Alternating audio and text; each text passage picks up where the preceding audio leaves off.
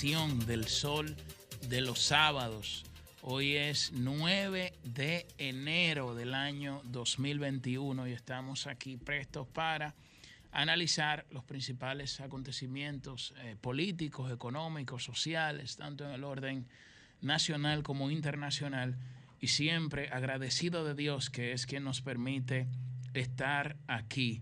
Hoy, eh, como todos los sábados, tenemos un contenido sumamente dinámico, pero antes de adentrarnos a darle la bienvenida a los compañeros eh, que están conectados vía la plataforma de Zoom, me permito eh, reiterar las frecuencias por las cuales pueden escuchar eh, este programa, que tiene toda una cobertura a nivel nacional y también a través de las plataformas digitales nos pueden escuchar desde cualquier parte del mundo. A través de la frecuencia 106.5 FM nos pueden escuchar en Higüey y Santo Domingo, a través de la 92.1 en el Cibao en el sur y el este a través de la 94.7 FM y en Samaná a través de la 88.5 FM.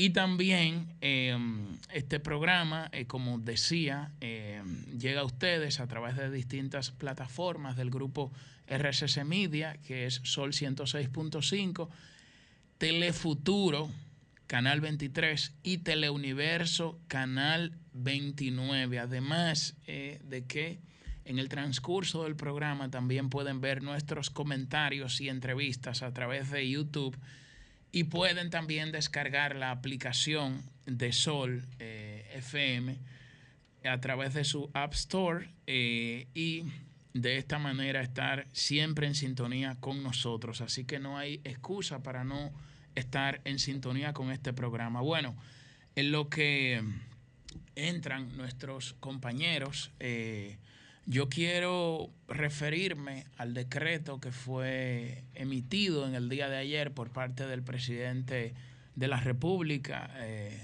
Luis Abinader Corona. Bueno, el Poder Ejecutivo emitió el decreto 7-21 eh, eh, relativo al toque de queda y algunas modificaciones que vamos a leer em, en breve. Este decreto em, de fecha 15 de modifica el decreto 698-20 de fecha 15 de diciembre del año 2020. Bueno, modifica en sentido general algunos decretos y establece eh, que de lunes a viernes, sin importar que sean días eh, laborables o feriados, el toque de queda será desde las 5 de la tarde hasta las 5 de la mañana. Eh, y el con tres horas de libre tránsito para llegar a la casa, es decir, hasta las 8 de la noche usted podrá andar circulando en las calles, por supuesto, con causa justificada de que está dirigiéndose hacia su hogar. Y bueno, e, esto, y de hecho ayer veía un tuit muy interesante de nuestro compañero Yuri Rodríguez que establecía lo que significa el toque de queda y lo que, y lo que a su entender eh, debió, diríamos, que establecer el gobierno, porque hay una confusión, Yuri. Yo hacía referencia al tuit que tú publicaste en el día de ayer que establece de manera muy atinada que a partir de las 5 de la tarde es el cierre comercial. Ah, sobre sí, sí. Y el toque de queda es a las 8 de la noche porque la... Bueno, según la Real Academia Española, eso es lo que establece el concepto en conjunto ¿no? del toque de queda. Eh, incluye una limitante eh, al libre tránsito del ciudadano o la permanencia en las calles. Entonces lo que se ha estado haciendo es más bien colocar un tope de horario comercial un tope de horario de restricción que de lunes a viernes comienza a las 5 de la tarde. Eh, y luego un toque de queda que es realmente el que comienza a las 8 de la noche. O sea, no podemos hablar de cuando hablamos de prohibición de libre tránsito nos estamos refiriendo al toque de queda. Correcto. Y la prohibición del libre tránsito es a partir de las 8 de, la noche, que inicia formalmente el toque de queda. Esto es en función de la definición de la Real Academia eh, de la lengua española. Sí, no, es algo que estamos diciendo nosotros, sino es lo que el concepto plantea. Efectivamente, efectivamente. Y entonces el cierre comercial a partir de las 5 de la tarde. Esto es de lunes a viernes. Estoy haciendo referencia al decreto que emitió el Poder Ejecutivo en el día de ayer. Y los eh, sábados 16 eh, y 23, así como los domingos 17 y 24 de este mes de enero, el toque de queda será desde las 12 del mediodía hasta las 5 de la mañana. Igual, aquí vamos. A con la gracia de, Con tres horas de libre tránsito, con una gracia de tres horas para llegar a su casa. ese concepto de gracia no es. Efectivamente, volvemos a lo mismo. Correcto. A las 12 del mediodía es el cierre comercial total del país. Correcto. El toque de queda los fines de semana inicia a las 3 de la tarde. Ahora, yo no quiero que con esta precisión conceptual. confundir, claro. No, no, no, y que los dominicanos ahora se agarren de que si el toque de queda inicia a las 3 de la tarde, tú sabes que esto tiende también a relajarse y eso, y probablemente las autoridades lo hacen, lo dicen como de una manera eh, eh, más concreta para que la gente no intente tomar esto de pretexto o de excusa para violarlo. Voy a continuar con algunos detalles del decreto, pero le voy a dar la bienvenida eh, tanto a Yuri Rodríguez, que está en cabina, como al economista y comunicador Ernesto Jiménez y a la comunicadora Liz Mieses, que se han integrado con nosotros vía la plataforma de Zoom. Buenos días, compañeros. Muy buenos días, muy buenos días, Yuri, Julio, Liz, eh, amigos y amigas del Sol eh, de los Sábados. Saludos protocolares a todo el elenco de este maravilloso equipo que está de vuelta en este primer sábado del Sol de los Sábados en vivo. Y la verdad que augura muchas cosas positivas este nuevo año. Esperamos en Dios, el Todopoderoso, que acompaña al pueblo dominicano, que acompaña a este equipo, que acompaña a la raza humana para salir definitivamente de esta calamidad del coronavirus. Eh, saludos protocolares a Pedro Manuel Casals, donde quiera que esté, viene en camino, Dios mediante. Saludos a Julio Alberto Martínez, a Yuri Rodríguez, Guarocuya Batista, que no le he escuchado, imagino que va camino a la, a la cabina, siempre está ya presente. Saludos a Susi Aquino Gotró, saludos a la producción a Jennifer Peguero, saludos al capitán Orlando eh, Jorge Villegas, que creo que todavía me resisto, ¿verdad? El tema de no tener a Orlando acá presenta un desafío, pero, pero bueno, la verdad es que saludos a Milice Muribe, todo el equipo del Sol eh, de los sábados, eh, dispuestos a brindarle siempre nuestros análisis, eh, nuestros argumentos. Fíjense cómo empezamos ya, inclusive de manera didáctica, explicándole a la población de qué se trata el toque de queda, con la definición de la Academia Española de la Lengua y la verdad que para nosotros es un gran privilegio estar siempre en este programa. Ahí veo a nuestra querida amiga, la regidora y comunicadora Liz Mieses, lista y presta para seguir con nosotros en este equipo. Adelante, Liz. Muchísimas gracias, Ernesto. La verdad es que siempre saben que es un placer poder estar en esta plataforma. Un saludo muy especial a todos mis compañeros en cabina y los que están desde su casa. Y aprovechar también para felicitarlo a los que no he felicitado en este año nuevo. Jennifer, un fuerte abrazo y siempre es un placer poder compartir con los oyentes de la más interactiva. Sol de la mañana. Aquí, aquí estamos y como, como comentaba Julio, vamos a seguir hablando sobre las informaciones, eh, las particularidades del decreto emitido el día de ayer para ser aplicado a partir del próximo lunes. Han dado apertura nuevamente a los parques públicos, pero solamente para poder ejercitarse, ¿no? Eh, no van a permitir aglomeración de personas en los parques públicos, sino solamente para que puedan hacer ejercicios. Eh, una parte importante es que los gimnasios y los teatros, los cines permanecen cerrados. Los restaurantes van a poder recibir hasta el 50% de su capacidad y las mesas no van a poder pasar de máximo de seis personas hay un descontento generalizado eh, con los eh, dueños de gimnasios, hay un descontento todavía generalizado con los dueños de bares, eh, porque imagínese usted si el toque de queda o lo que se dice como tope comercial es a partir de las 5 de la tarde, pues a esa hora la gente sale del trabajo, porque cuando inició la pandemia los horarios estaban adecuados precisamente para que la gente pudiera salir eh, previo al, al, toque de queda o al tope de horario, ¿no? Pero ahora no, la gente va a salir a las 4, a las 5 de la tarde y no va a tener ninguna posibilidad pues de eh, asistir a esos, a esos establecimientos. Yo creo que eh, hay algunas cosas que todavía podemos mejorar si seguimos sin encontrar la evidencia científica que avale el tema del toque de queda.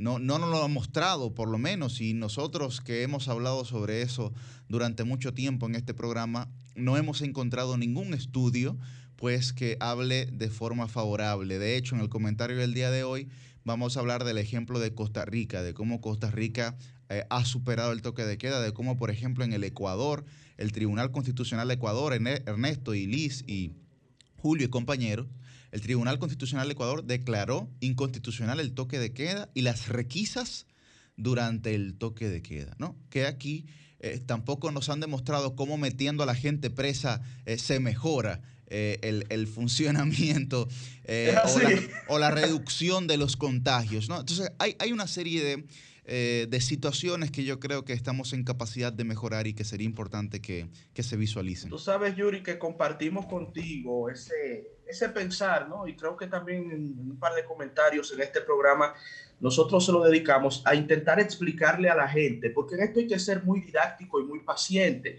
pues muchos dominicanos, y yo los comprendo bastante bien ante el temor y a sabiendas también de la poca educación de muchos de nuestros ciudadanos y del poco respeto a la autoridad que tenemos, lamentablemente, muchos dominicanos y dominicanas, yo sé que muchos eh, que nos están escuchando ahora pudieran malinterpretarnos y pensar que nosotros deseamos algún tipo de apertura sin control y que la cosa se salga de las manos. Hay personas que pudieran pensarlo así y por eso las veces que me he referido a esto he tratado de ser muy, muy, muy didáctico, muy llano. Lo que hemos hablado es de que no hay estudios científicos que avalen la efectividad para reducir el contagio del coronavirus de la limitación de la libertad de tránsito. Correcto. Y hemos explicado que dicha libertad fundamental para ser cercenada tiene que ser muy bien fundamentada por la, por la peligrosidad, amigos y amigas, de que desde el Estado se conculquen derechos sin la debida aprobación. Puede ser de la comunidad científica, puede ser de una, una validez que sea tan, tan, pero tan grande que uno como ciudadano libre lo acepte de manera conforme. ¿Qué es lo que se ha demostrado? Que la mayor prevención para el contagio es evitar aglomeración, que el distanciamiento físico, también llamado distanciamiento social, utilice el concepto que usted prefiera, pero se refiere a que los ciudadanos no tengamos contacto directo con una cantidad grande de personas, que eso se evite. Fíjense cómo en este decreto se toma primero la medida radical, se prohíbe que un ciudadano utilice su derecho constitucional y hasta humano de ir a un lugar de esparcimiento como un parque. Y eso creó problemas. Vimos en las redes sociales algunos encontronazos que uno califica muy triste, porque vimos excesos de ambas partes, tanto de ciudadanos como de, como de miembros del orden.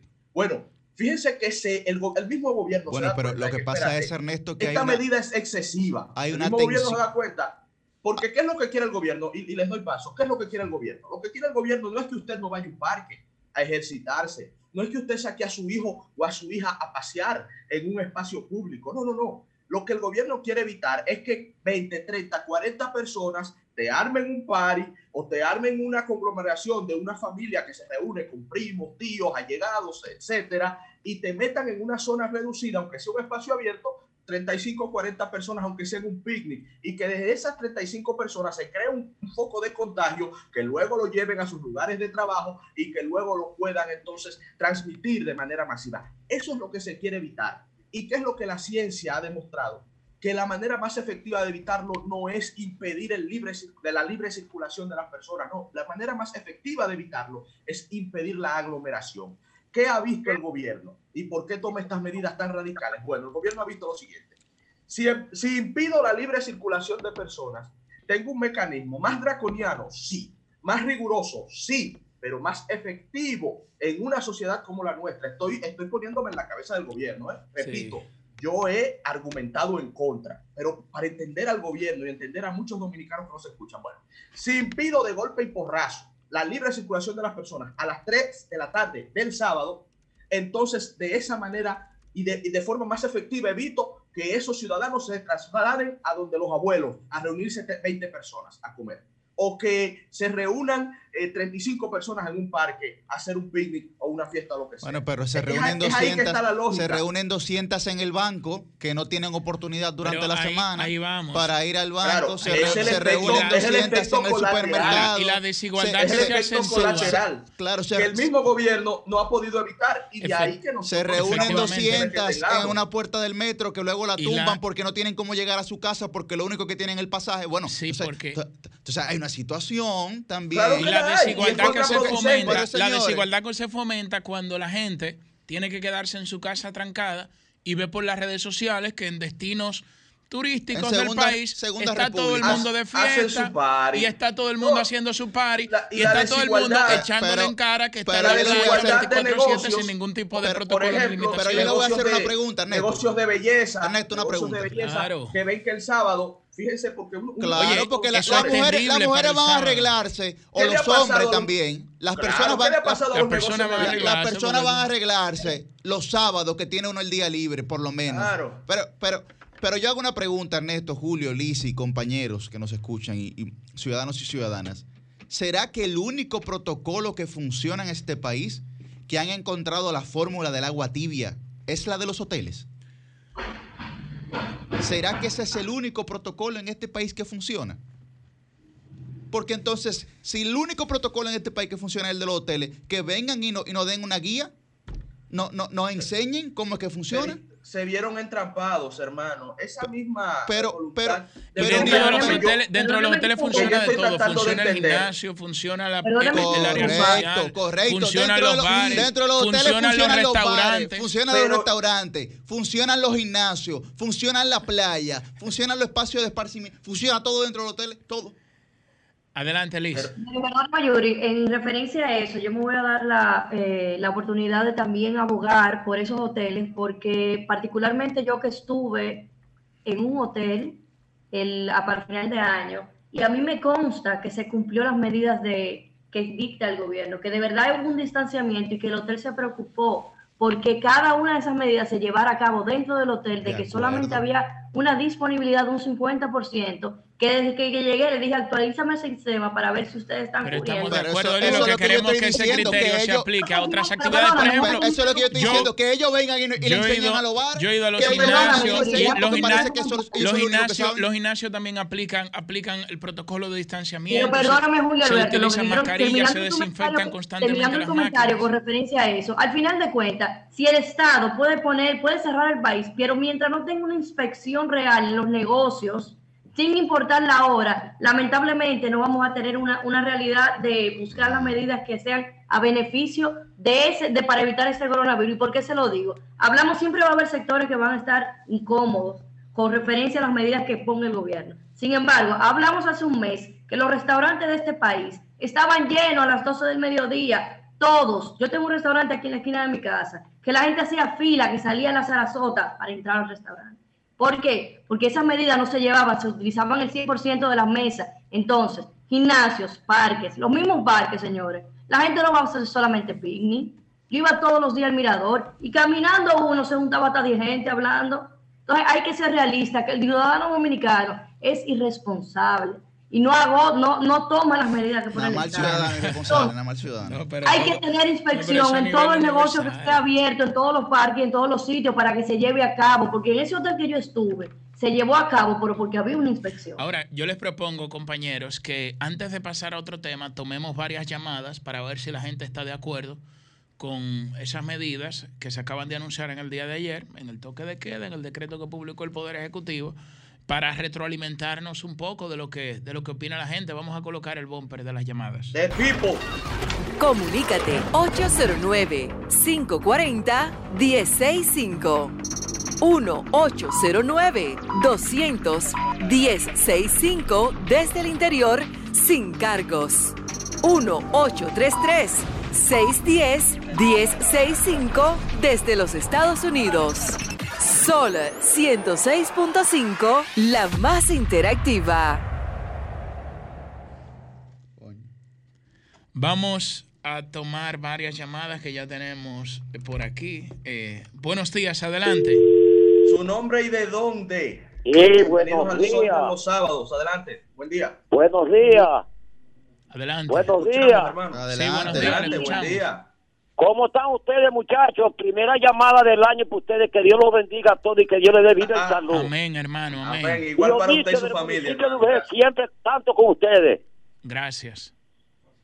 Oye, las medidas tomadas por, el- por, por, por las autoridades, tanto, tanto de salud pública como el Poder Ejecutivo, eso no va a cambiar nada porque Dominicano nos falta demasiado conciencia. Nos falta lucidez. El dominicano lo que tenemos en la mente es el algodón. Pueden tomar todas las medidas por haber y por haber y esto continúa continúa perjudicando todo porque el ser problema del COVID-19 se ha disparado que solamente Dios nos puede defender de esta. Bueno, Según gracias. cómo vamos, hay que contratar a las grúas modesto para ver, eh, porque yo yo creo, creo que si continuamos como pero- vamos, creo que vamos a tener que pero- hacer cosas comunes a nivel nacional para enterrar a los muertos. Gracias por comunicarse Porque- con nosotros, aunque no comparto su criterio que tiene sobre, sobre nosotros. Eh, Yo, yo- eso- yo comparto a Julio el criterio de que Dios nos ha protegido. Bueno, ahí, sí- ahí sí. Dios Adelante, nos ha días. protegido. Adelante, Adelante. buenos días. Hello, buenos días. Sí, Buenos días. Eh, Jimmy Sosa de San Cristóbal. adelante, Adelante, Jimmy. Jimmy. Mira, lo que yo he podido ver que el caos comenzó con el toque de queda.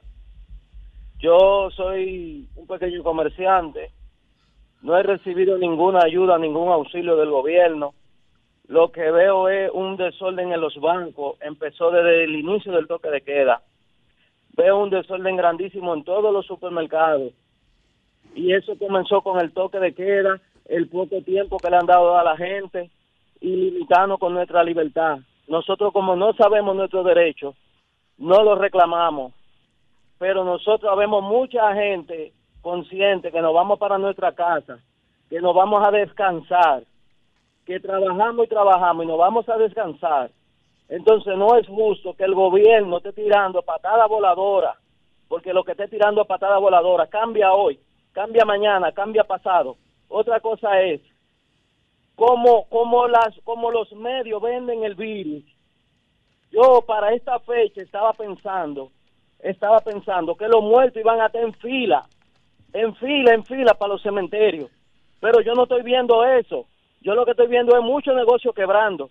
Aquí en San Cristóbal principalmente. Aquí lo, aquí lo que hay es muchos motoristas que no pueden ser porque aquí hasta poco poco empleo hay.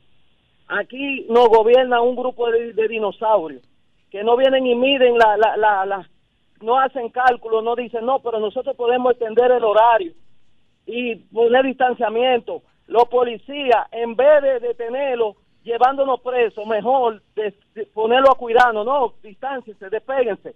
Y no pensar, ah, no, preso, preso, E- eso es lo que piensa la policía. Otra cosa es, si, lo, si, si, si las escuelas están cerradas, ¿por qué entonces no, va, no preparan pequeñas camillas y van preparando eh, y van preparando por si por si lo por si la situación aumenta porque que la población ha crecido mucho y la cantidad de hospitales no dan como quiera como quiera no dan basto sin haber pandemia y con pandemia ellos no daban basto como quiera entonces qué es lo que están inventando tanto ¿Eh? que se sienten a analizar es un virus que mata al 0% Gracias. 0.1% Gracias ¿Eh? por gracias por comunicarte con nosotros. Buenos días, adelante. Buenos días, Sí, adelante. equipo joven. Feliz año nuevo feliz año nuevo, hermano. Adelante. El León de Manhattan. The Lion. Sí, hermano. Sabemos. Adelante, le escuchamos. No, eh, corroborando con algunos de ustedes sobre las medidas. Por ejemplo, las iglesias, en el primer decreto, eh, suspendieron su, las reuniones de los feligreses. Pero yo estuve allá en octubre y, y yo vi que en las iglesias, por, la, por lo menos en la que yo fui, eh, se llevaba el protocolo correcto. Y asimismo, como se lleva en la en la en las iglesias, se puede llevar en los cines y, y en los teatros. Y yo creo que todos esos escenarios se pueden abrir. Lo que pasa que eh, nosotros los dominicanos no podemos estar de que en cuestiones de, de elegir autoridades, de que da- de estar dando chance, de que a ver cómo funciona y qué sé yo qué. Si usted tiene un gerente que sabe todo lo que va ya este COVID estuviera controlado y la, y la economía funcionando a, a toda. Señores, nosotros tenemos a Leonel Fernández ahí en el metro no viene pasado. Buenos días. Adelante, Verdad. gracias, hermano. Buenos días, adelante. Muy buenos días, ese equipo de profesionales. Les saluda a aquí de los Guaricanos. ¿Cómo están? Adelante, bien, Merán. Merán. Bien, adelante. Merán. ¿Y usted cómo está, hermano? Estamos, bi- estamos bien. Viendo yo, Gracias haciendo yo un, un- un contraste de los ayuntamientos. Estuve en Santiago en estos días. Óyeme, qué cambio ha dado Santiago, qué bonito está Santiago. Sin embargo, cuando vengo aquí a Santo Domingo Este, veo una diferencia bastante grande. Cuánto acumulación de basura. Hay que ponerse a trabajar con los, ay- con los ayuntamientos. Sin Es que no hay también alcalde en Santo Domingo Este, hermano. No hay. Pasé alcalde. por Santo Domingo Norte. el teléfono está desconectado. Hermano pasé por. Santo Domingo Norte. El Y, cuarto óyeme. Tuve, vi un parecido entre Santiago y Santo Domingo Norte. Qué limpieza tiene ese hombre ahí. Está trabajando muy bien. Eh, eh, hay que felicitarlo, sin politiquería, a Carlos Guzmán. Pase muy buenos así. días. Eso es así. En. Santo Domingo Norte hay alcalde. Darle la bienvenida al cuarto bate, que me Muy dicen que llegó, día. regresó al país en estos días. Yo no sé ¿Qué? dónde estaba, ¿Y? pero Eh, no estaba en el país. ¿Sabe que pareció el estado? El estado de embriaguez me dio anoche de nuevo. Buenos El días, país estamos aquí, no sea malo, malvado. Aquí estamos en la yo- yo- te vi una foto, Pedrito, yo te vi una foto en el Capitolio. Ey, Sí, tú- cuidado, cuidado, Lo grande, tema ahora. lo grande es que un periodista, señores, vocero de la presidencia tres veces, Pedro. publicó esa imagen diciendo que yo estaba allá. Va- bu- buenos días, adelante. Sí, ¿Está usted de sí, acuerdo bueno- con las medidas días. adoptadas en el día de ayer por las autoridades? Sí, buenos días. Sí, le desde escuchamos. Puerto Plata, desde Puerto Plata. Adelante. Eh, mire, con relación al señor de San Cristóbal, eh, secundo muchas cosas de las que él dice con relación a los comercios. Yo soy un, un comerciante también y hasta el Infoté nos llama, o sea, hasta en Infoté tenemos que pagar prácticamente los negocios funcionando a un cuarto. Entonces, imagínese T- eh, T- TCS, eh, teléfono, agua, luz, Infoté y todos los gastos. A na- nadie nos no paga nada, nosotros los comerciantes, ni nos exonera nada.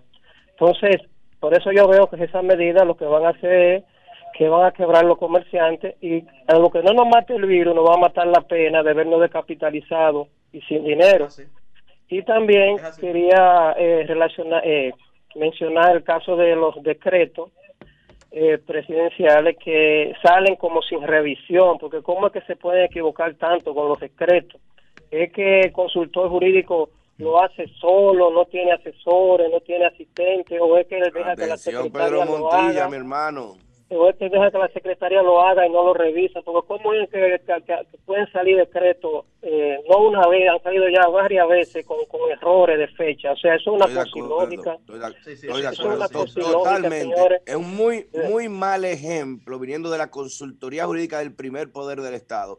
eh, que estén cometiendo faltas ortográficas más, más, porque don Antoliano es un profesor de la Pucamaima, Pedro Montilla es compañero de promoción de la Pucamaima, muchachos estrellas que, se, que, se, que se pasen esos errores ahí, tan, tan celoso que era don Antoliano Pedro con Montilla, los que exámenes. mi Sí, profesor eso es una Pedro pase que, eso. que no se ve bien, no se ve bien y se ve No se ve bien, se ve eso se que une, pero con de, de improvisación. Que se Sí, está como de rapidez, aposentando. ok. rapidez. Sí, sí, como Señores. quiere hacer la cosa rápida. De- que mi papá, Señores. lo, lo rápido no es amigo de lo bueno. ¿eh? Señores, lo rápido no es amigo de lo Vamos, bueno. vamos a darle la bienvenida al doctor eh, Mario Lama, director del Servicio Nacional de Salud, que se encuentra con nosotros. vía Ey, el doctor. Mario Lama, es Doctor, buenos días, parte Buenos de este equipo. Buenos días, gracias equipo por permitirme compartir con ustedes. Ya yo me siento ser parte de ustedes también. ¿eh? Así Eh, es. de parte Bueno, del equipo, doctor. Sí, el doctor Eh, es parte del sol de los sábados. doctor, eh, ¿Cómo está la situación de las camas en los hospitales eh, públicos en estos momentos? ¿Cuál es la situación?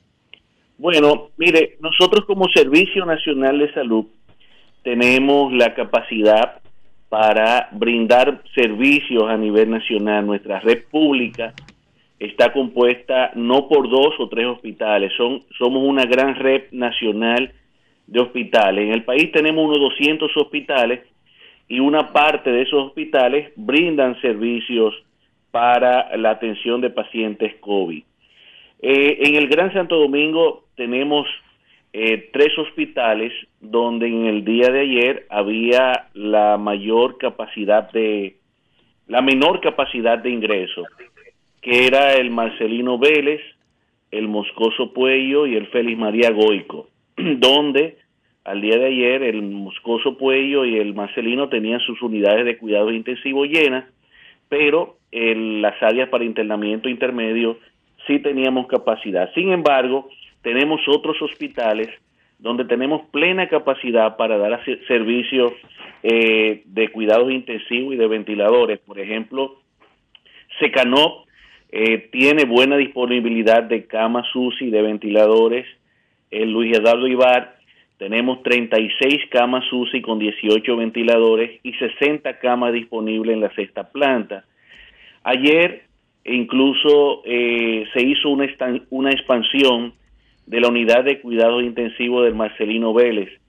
Se, se adicionó 10 camas nuevas a 8 que teníamos, o sea, hicimos una extensión de un 125% en el día de ayer y adicionamos 5 ventiladores a los ocho que ya teníamos, lo que se corresponde a un 62%, más uno nuevo que llegó también ayer, un 75% de ventiladores adicionales. Esto significa que eh, estamos dando respuesta y que tenemos respuesta hospitalaria a los pacientes COVID. ¿Existe, doctor, eh, un rango de, de, edad de los casos de positividad? Eh, de manera específica? Mira, eh, todo el mundo puede ser afectado por COVID. Lo que pasa es que la población infantil, por algunas razones, son menos, eh, aparentemente, eh, son blancos menores y al igual tienen menos posibilidad de complicación. Mientras más edad tiene la persona y sobre todo si tiene más morbilidad, mayor posibilidad de tener eh, complicaciones. Sin embargo, aunque hemos se ha aumentado a nivel general la positividad, nuestro país eh, presenta una de las menores eh, de los menores porcentajes de letalidad de coronavirus. Eso es uno de los grandes logros que presenta la República Dominicana. Doctor, doctor Mario, Liz Mies por aquí. En, este rango de positividad, ¿cuál es el seguimiento que se le está dando a las personas que salen positivos con el COVID-19? Bueno, hay un protocolo que está establecido por el Ministerio de Salud Pública que se está cumpliendo en la República Dominicana.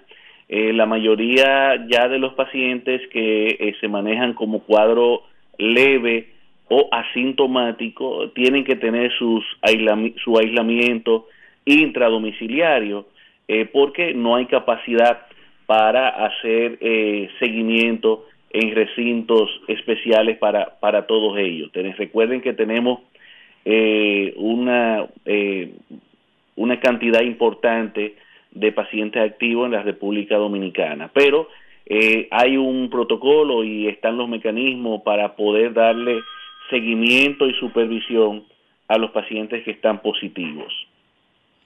Doctor Ernesto Jiménez de este lado, agradecerle nueva vez su disponibilidad y la afabilidad de, recibir estas inquietudes que son de orden ciudadano. dos preguntas por mi parte. Miren, en primer lugar, con el tema de las camas ¿no? y de la disponibilidad de las UCIs, eh, la semana pasada recordamos que leíamos en la prensa de que el Gran Santo Domingo era un caso especial y de que aunque el sistema en materia general tenía disponibilidad en el Gran Santo Domingo y, el Distrito Nacional, se había llegado a una especie de punto crítico. Esto fue la semana pasada. Nos gustaría saber de esta manera segmentada por región si el asunto sigue igual, si ha mejorado en el Gran Santo Domingo y, y cómo de región a región está en este momento dicha situación. Y la segunda pregunta sería, para conectarla de inmediato, a raíz de una, de una misma participación de un oyente que nos llamó hace unos minutos, que decía que prácticamente gracias a Dios la cosa no se ha salido de control ante algunos descuidos ciudadanos que uno ha visto en las redes sociales, etcétera, y de aglomeración que uno ha visto en las redes sociales. Bueno, uno diría, y usted mismo dice que la tasa de letalidad es bastante baja y así lo reflejan los, los datos, pues uno entonces se pregunta a qué se debe eso. ¿Es que nos tocó una cepa menos letal o se ha debido al trabajo de las autoridades eh, o se ha debido a que sencillamente Dios protege al pueblo dominicano. O sea, ¿por dónde va, por dónde va ese tema? Mira, e indudablemente tenemos algunos puntos del país donde se registra la mayor cantidad de casos. Eh, el Gran Santo Domingo, Santiago, La Vega, Duarte y Puerto Plata eran los puntos eh, de mayor actividad. Y dentro de todo esto, la mayor presión la, la tenemos en el Gran Santo Domingo. Eh, tenemos ocho hospitales en el Gran Santo Domingo y de esos ocho hospitales, eh, tres tenían eh, la capacidad de UCI copada. Sin embargo, en los otros cinco tenemos plena capacidad. Y en los ocho hospitales tenemos capacidad para manejo de pacientes de cuidado intermedio. O sea que aunque hemos tenido actividad importante, tenemos una plena capacidad de respuesta, que eso es lo que la población tiene que entender. Y a pesar de esto, en el día de ayer eh, hicimos todos los, eh, adicionamos todo lo que se necesitaba para que el Marcelino Vélez también tenga disponibilidad. Como le dije, extendimos un 125% en el día de ayer las camas UCI en el Marcelino y un 75% los ventiladores. Con relación a la letalidad baja que tenemos en la República Dominicana, posiblemente se, deba, se deba a los protocolos que se están utilizando y la rápida intervención eh, que se le está dando a nuestros pacientes que ameritan los tratamientos en los hospitales. Doctor, hay algo verdaderamente preocupante, sobre todo por el contexto actual y esta situación sanitaria, y es cuando desde gremios, como en este caso el Colegio Médico Dominicano, por el peso y diríamos la, la, incidencia que tiene eh, a nivel nacional, eh, se dice, como dijo recientemente su presidente, de que eh, es muy poca efectiva la vacuna AstraZeneca, que fue una de las que el gobierno dominicano, bueno, de las que el gobierno espera recibir en los próximos, en los próximos meses. O sea, Estamos hablando que desde el propio Colegio Médico Dominicano, de manera poco responsable, eh, se cuestiona una vacuna que es la que todos nosotros, si Dios lo permite, nos vamos a poner cuando esté aquí en los próximos meses. Y esto, por supuesto, que les resta, diríamos, mucha eh, efectividad, atenta, diríamos, con la credibilidad del trabajo que vienen haciendo las autoridades y de lo que diríamos eh, la manera propositiva en la que se está, eh, o la, diríamos como la esperanza que se tiene en esta vacuna. Sí, mira, es muy importante que todos los que están vinculados al sector nacional, al sector sanitario, eh, expresen sus opiniones con mucho cuidado, sobre todo porque los órganos reguladores, los órganos científicos a nivel mundial están diciendo otras cosas. Eh, existen eh, cantidades de estudios que se están haciendo de todas estas vacunas y, y apuntan que son seguras y muy efectivas. Recordar que no hay ninguna vacuna 100% efectiva. Sin embargo, la vacuna de AstraZeneca eh, reporta una efectividad que va entre un 60 y un 90% y algunos estudios hasta más, al igual que las otras vacunas que reportan un porcentaje muy importante de eficacia.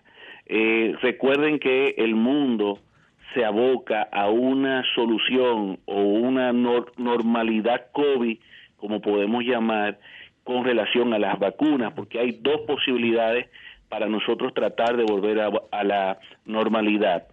La eficacia de las vacunas o la aparición o el surgimiento de medicamentos que logren eh, controlar y, y manejar los pacientes COVID. Y al momento, aunque tenemos muchos medicamentos en investigación, no hay ninguno todavía efectivo ni que no sea cuestionable su capacidad de eficacia. Con eso hay que tener cuidado porque ahora la gente comienza a reproducir esas afirmaciones de eh, Waldo en las redes sociales. Pero le iba a preguntar sobre eso. Y le resta mucha credibilidad a la vacuna. Sí, Yuri de este lado, doctor. Eh, le iba a preguntar sobre eso porque vi que anunciaron la adquisición de 25 mil vacunas Pfizer. Entonces, eh, eso ¿Para, quién, ¿Para quiénes van a hacer esas vacunas? ¿Cómo se van a aplicar? Mira, el país eh, logrará vacunar a la de la población dominicana. Estamos hablando de millones de dosis que adquirirá la República Dominicana eh, para la población. Y se va a comenzar con los pacientes, con las personas de primera línea. Primera línea estamos hablando del personal sanitario, eh, los envejecientes, las personas con morbilidad.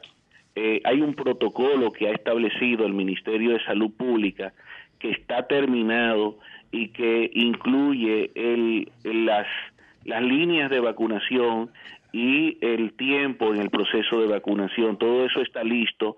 República Dominicana eh, tendrá acceso a las principales vacunas que sean aprobadas y que sean utilizadas en el mundo, no solamente una marca, nosotros tenemos asegurado eh, eh, la posibilidad de adquirir vacunas de las primeras que salen de que salgan en el mundo, o sea que la República Dominicana, nuestra población puede estar que nuestro presidente Luis Abinader ha garantizado eh, este acceso y seremos de los primeros en, en la región eh, de contar con, con este recurso eh, tecnológico. finalmente ya, esta vacuna será gratuita y será gratuita la vacuna y si los seguros eh, van a van a cubrirla. La paga el Estado y a la población le llegará sin costo. El Estado está garantizando a los dominicanos, doctor. A los, dominicanos, sí. no, para saber. tenemos una alta proporción de no dominicanos viviendo acá. Bueno, pero eh, bueno, gracias al doctor Mario Lama, importantes informaciones en un momento como este y la gente que siempre escuche gracias, doctor. los canales oficiales y esas informaciones oficiales porque eh, algunas personas no contribuyen a dar información veraz en un momento como este. Gracias, doctor. Muchas gracias. Un saludo. Un saludo, doctor. Gracias por el eh, tiempo. Cambio fuera.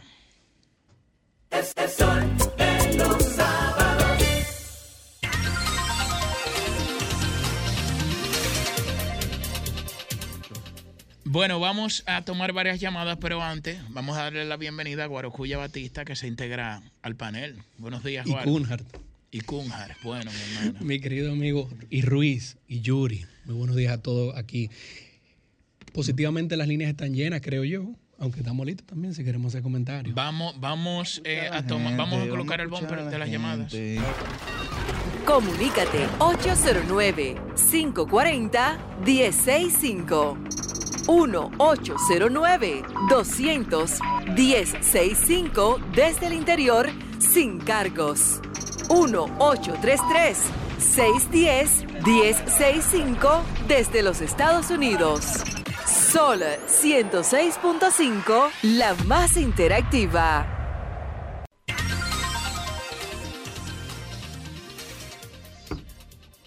Buenos días, adelante. ¿De dónde nos llama su nombre? Buenos días, José Ponciano de Vallaguana. Adelante, José. Soy feliz porque tengo cuatro soles que me iluminan. El sol del cielo, el sol de la mañana, el sol del mediodía y el de la tarde.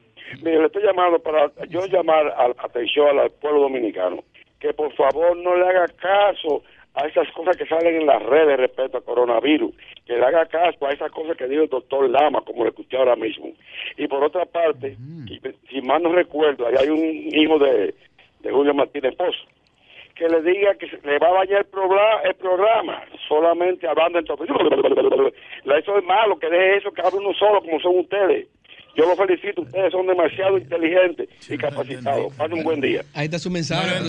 gracias Yo también por, por comunicarse con nosotros. Buenos días, adelante. Con mucha gente hablando. Buenos días, gracias por la oportunidad que me brindan. esta mañana de sábado. ¿Su nombre dónde nos habla? Eh, Evo Gradito, San Cristóbal, abogado. Estoy llamando porque en el día de ayer Julio Martínez Pozos, eh, Pozo, perdón, hizo una federación con relación al proceso que estamos pasando los abogados en la pandemia y él apuesta a la virtualidad. Sin embargo, hay que estar dentro para saber la realidad del día a día que vivimos los abogados. Usted solicita una simple certificación de cualquier expediente y son 20 días, 30 días para tener una respuesta de una simple certificación. Y cuidado, y cuidado. Ah, bueno. Eh, mientras tanto, la familia de nosotros está pasando trabajo porque, imagínese usted, ¿quién va a contratar un abogado que no dé resultado?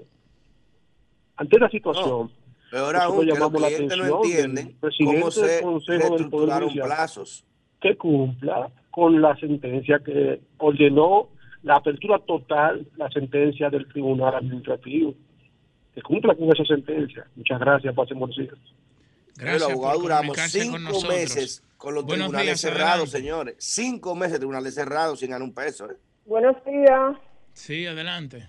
Sí, Primitiva Maldonado de la Romana. Un abrazo para el equipo y el pueblo dominicano. Dígalo, Primitiva. ¿Cómo te bueno, estamos aquí, estamos aquí mirando, mirando cosas, como dicen por ahí. Bueno, miren, ayer el, ese gran programa, igual que el de ustedes, el, Sol de el Sol de la Mañana, que dirige ese brillante Martínez Pozo, entrevistó al señor eh, Escudero. Mm. Entonces, bueno, fue una entrevista, yo diría la entrevista del mes o del año él decía que el equipo de económico del gobierno del señor eh, Abinader eh, habló mentira y que también, bueno, hizo hablar mentira al presidente, porque no sé si el presidente nada más, o sea, no, no, no o sea, no examina o si no se lleva de lo que ellos le dicen. Pero en conclusión, eh, tienen que tener más cuidado y administrar mejor eh, los impuestos que nosotros pagamos, porque ellos lo calenteaban mucho, y un 1.300 millones de, no sé si de dólares o de pesos, que se cogieron prestados, que de eso se está pagando intereses y que no lo han invertido.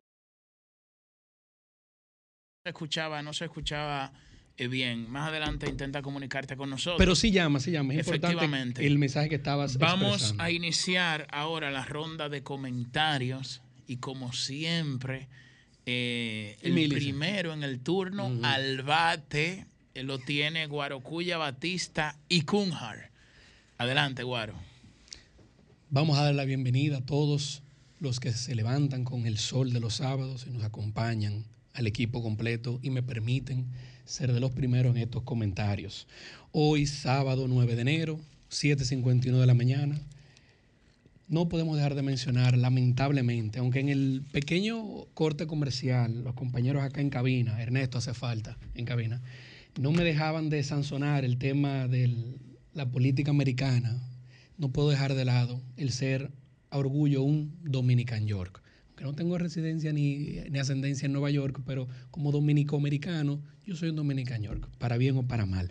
Vamos a pedirle al equipo, a la producción, que por favor nos coloque la primera imagen es, una gráfica relativo a los Estados Unidos.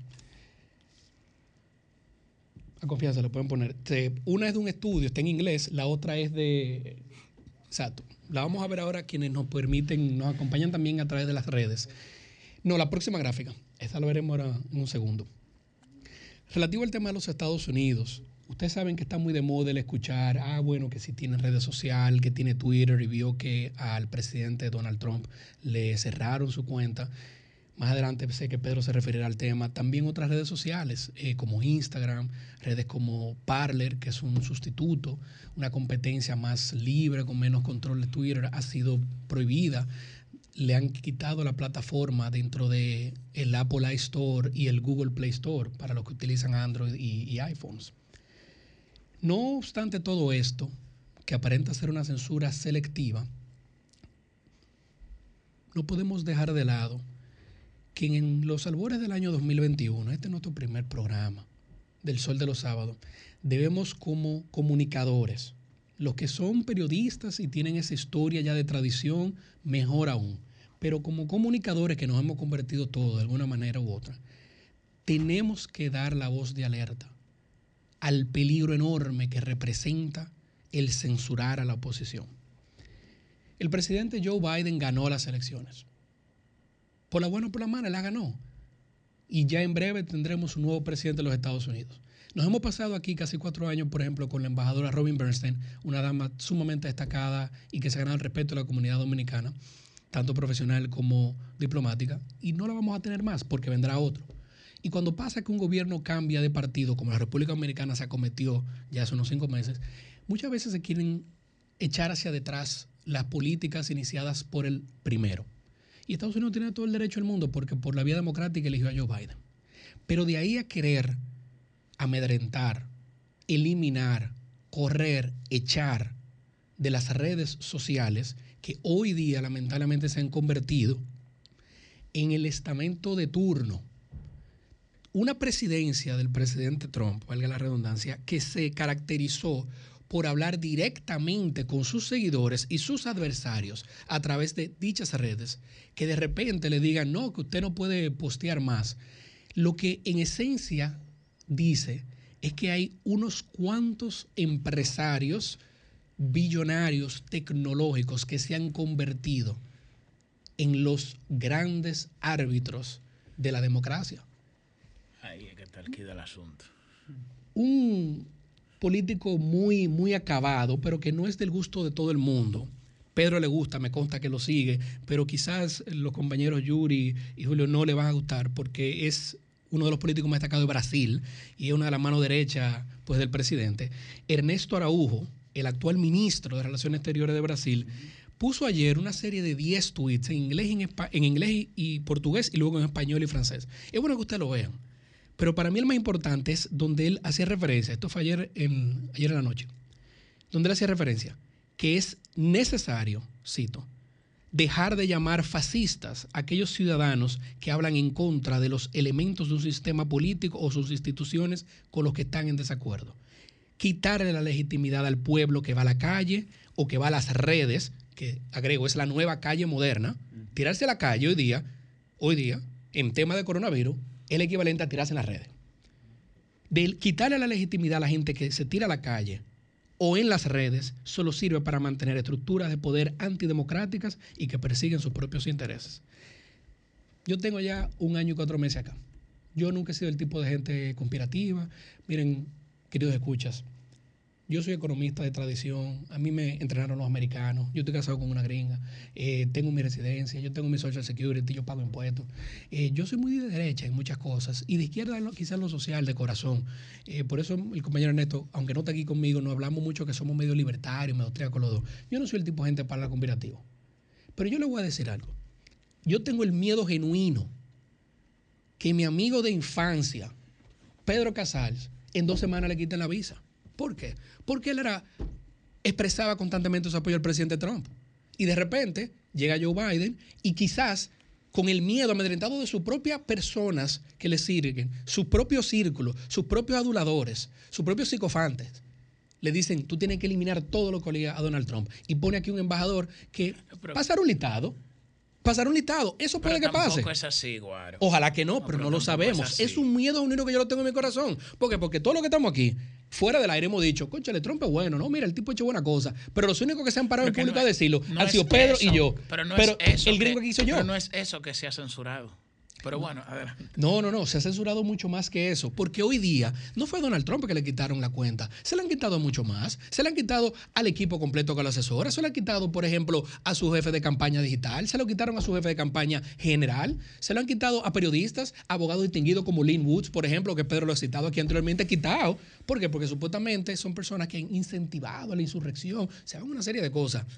Miren, falleció Enrique Pérez Pérez, señores, que en paz descanse. Mm. Quiero mucho a su familia. Pero no puedo dejar de pensar que mi padre fue rector en la UAS. Y Enrique Peri Pérez fue fundador de la banda Colorada. Por consiguiente, tiene una visión encontrada dentro de la sociedad educada en la República Dominicana. Pero yo creo que ustedes sepan que aquellas personas que sufrieron durante los 12 años de Balaguer, porque lo dieron tanto, durante los 12 años de Balaguer, tuvieran red en ese entonces y en esencia, mi querido Julio, les hubieran quitado la opción de tirarse a la calle o tirarse afuera de la UAS a hablar. Es eso lo que se ha quitado. Y eso es algo sumamente penoso. Empero, Vamos a pedirle ahora a la producción que sí coloque la primera. Vamos a intentar aterrizar un poco esto a la República Dominicana.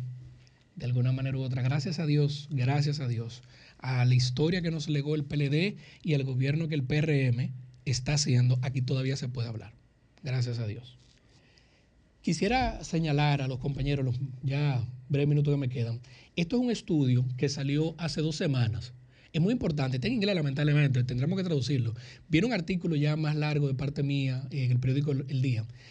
El título dice, Moralización del COVID-19 en su respuesta de salud, asimetría en la tolerancia para los costos humanos.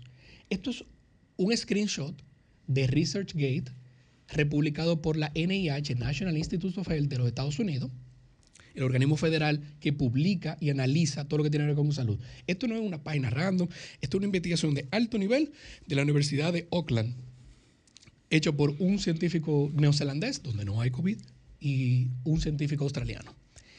La moralización del COVID lo que habla es que al presentársele a un grupo de ciudadanos educados del primer mundo el mismo estudio con la misma rigurosidad de que hay que cerrar todo, la economía completa por el COVID para cuidar las vidas versus que no debemos de cerrar todo porque el costo socioeconómico es muy alto, pero el mismo estudio, la población educada en el mundo occidental tiende a aborrecer prácticamente, a tener poca tolerancia a que le hablen de aperturar la economía.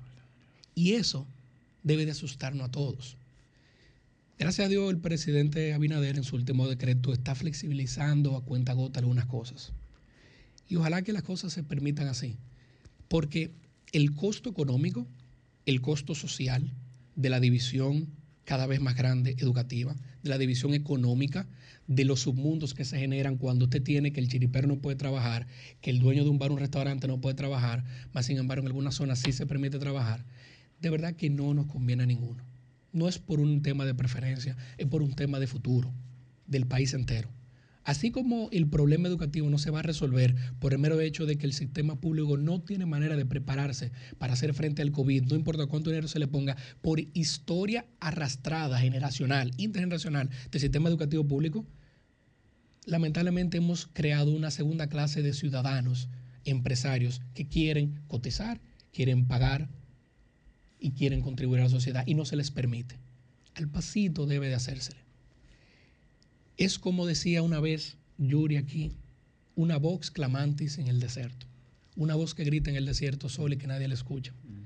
Me siento identificado con todos los dominicanos de buena voluntad de todos los partidos que quieren emprender, que han emprendido y que están supuestos a emprender, pero la respuesta nacional de trancarnos todo en la casa, cual mamá pegó una C el gobierno, no es por el partido, es por la eh, sobrereacción, como nos hemos podido ver, visualizar y demostrar en ese estudio, que muchos, muchos ciudadanos educados sienten poca tolerancia al escuchar siquiera los datos científicos relativos a la reapertura.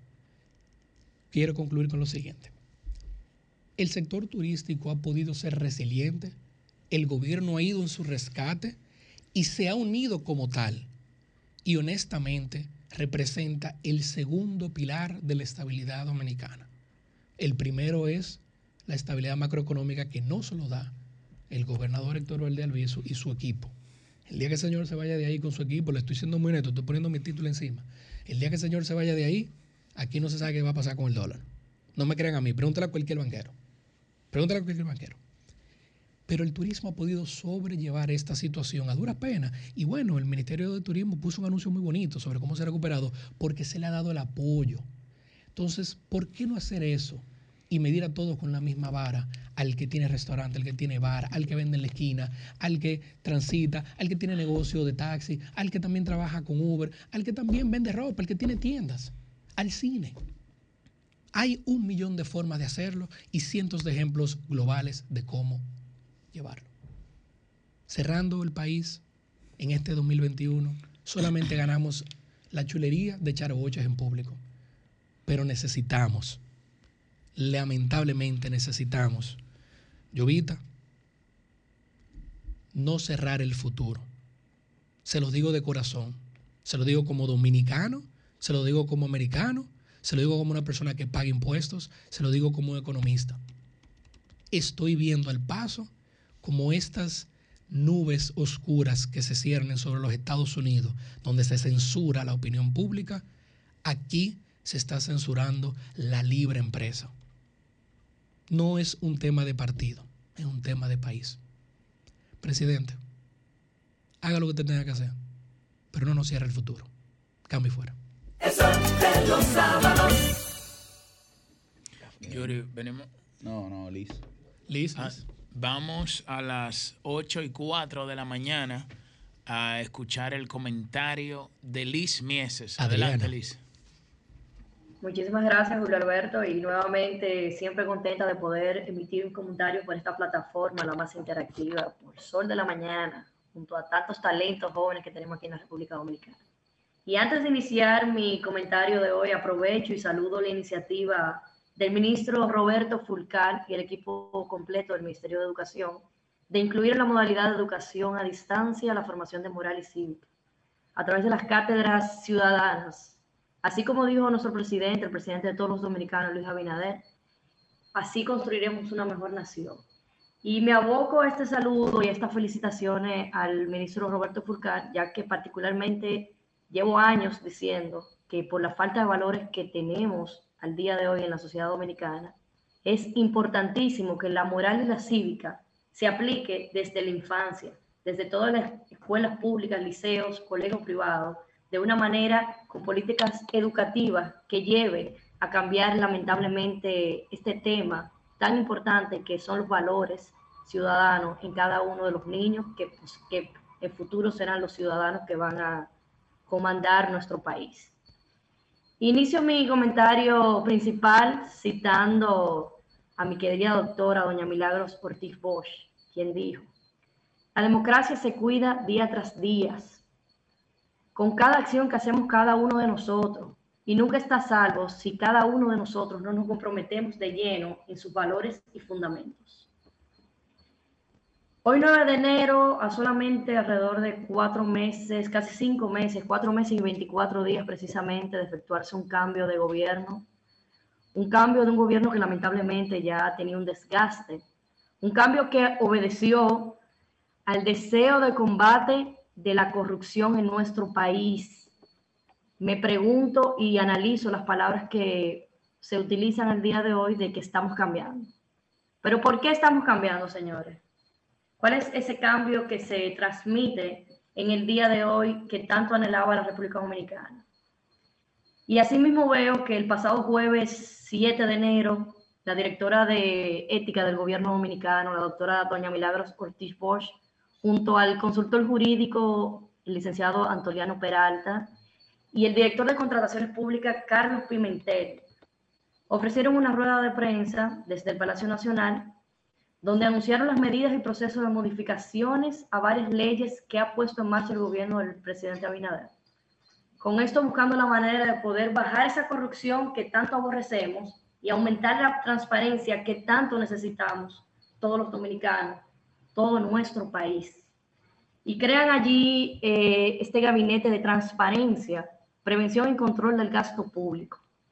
Con esta creación viene un sinnúmero de medidas acompañadas automáticamente se crea el programa de cumplimiento regulatorio en las contrataciones públicas, que estará como director o como, o como cabeza el licenciado Pimentel, Carlos Pimentel, que entre otras cosas van a colocar un vigilante, un vigía, un velador en cada institución del gobierno, cada institución del Estado. Y les repito, señores, un oficial de cumplimiento normativo para garantizar que se cumpla a excelencia la ley 340-06. Que hablándolo un poquito más castellano, más en una jerga dominicana, una especie de guachimán, un guachimán para que todas las instituciones apliquen esa transparencia que tanto andamos buscando todo el ciudadano dominicano para ver si podemos ya definitivamente bajar la corrupción en nuestro país. En esta misma se anunciaron que en el área legal se han formado varias comisiones para colaborar en diferentes tipos de leyes, leyes como la publicidad estatal, poder modificar la ley del libre acceso a la información pública, el Código Penal, la ley de compra y contrataciones, inclusive la ley electoral, una ley que dio tanto trabajo que se aprobara y que lamentablemente se aprobó, pero con muchas deficiencias que pudimos ver y palpar en las antiguas elecciones y campañas electorales que pasaron en el 2020. Esta actividad o esta rueda de prensa, esta iniciativa, se anunció la revisión total de la Contraloría de la República Dominicana, señores. Haciendo una comisión que pide que en los próximos tres meses se haga una propuesta de una reforma completa perdón, a esta eh, Contraloría. Y señores, no podemos olvidarnos que la Contraloría junto a la Cámara de Cuentas son dos instituciones fundamentales para el bienestar del país ya que ellos son quienes tienen que velar por el correcto uso del dinero que todos nosotros tenemos a través del Estado, pagando los impuestos, asumiendo la responsabilidad civil. Y es, y recalco y repito, Cámara de Cuentas y Contraloría son dos instituciones que son fundamentales para el bienestar de la República Dominicana. Y asimismo hay que tener en cuenta de que ya está corriendo una auditoría general de todas y cada una de esas instituciones públicas. Doña Milagro hizo mucho énfasis el jueves pasado en la nómina y en las contrataciones públicas. ¿Y por qué hace mucho énfasis ahí? Inclusive anunció que desde este mismo jueves se estaban haciendo una auditoría especial y de investigación antifraude, perdón, antifraude. Y allí me voy y me traslado un poquito al pasado y recuerdo hace alrededor de dos años donde en una locución que en ese entonces precandidato presidencial por el Partido Revolucionario Moderno, el presidente actual Luis Abinader Corona, hacía mucho hincapié en que nuestro país debíamos proponer que las auditorías sean más continuas, que sean más seguidas en cada institución. Señores, una auditoría no es más que recopilar toda la información administrativa, toda la información de finanzas, y hacer un levantamiento con esa información de verificación de que no haya ningún tipo de irregularidad. Y ahí me pregunto y hago, y hago el análisis de que el sector privado, eso es un acto de rigor. Todo el que tiene empresas privadas, todo el que se maneja en el sector privado, por obligación, hace su auditoría en el tiempo que corresponde, porque es lo que le da la seguridad y pueden velar de que la institución, de que la empresa se mantenga por un buen camino y que puede identificar esa, cualquier tipo de irregularidad para cambiarla y aplicar las sanciones que conllevan en el mismo. Entonces, precisamente con este comentario y viendo lo que pasó ese jueves, es el jueves pasado, me doy cuenta de que las palabras estamos cambiando es una realidad en la República Dominicana porque esos son los tipos de cosas que nosotros tenemos que abogar que se hagan, que aquí en la República Dominicana hayan auditorías seguidas. Y felicito, saludo y estoy sumamente contenta con el tema de que tendremos en cada institución, independientemente de las direcciones de compras y contrataciones, tendremos un velador de que se aplique esa ley 340-06 en cada una de ellas a su excelencia. O sea que el estamos cambiando es una realidad. Cambio fuera. De los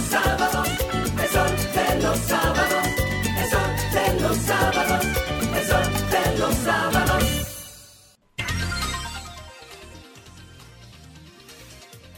A las 8 y 12 de la mañana Mm. es el turno del titán de la juventud dominicana.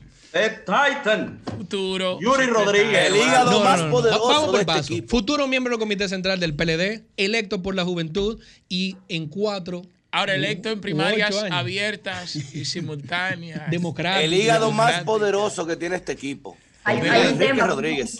¿El qué más poderoso? ¿El qué? El hígado, ese hígado, yo quiero un chin de ese hígado. tuyo, amigo. Está bendecido. Titán, Adelante. escriba de nuevo, po- po- postee Sí, sus artículos. Vamos a comenzar. El próximo sábado traigo noticias interesantes. Puede ser que en la semana salgan como primicia. Hmm. Sí. Pero bueno, eh, la verdad es que desearle un, un próspero año nuevo y ojalá que, que este año la gente pueda consolidar sus metas, que las aspiraciones se conviertan en propósitos, ¿verdad?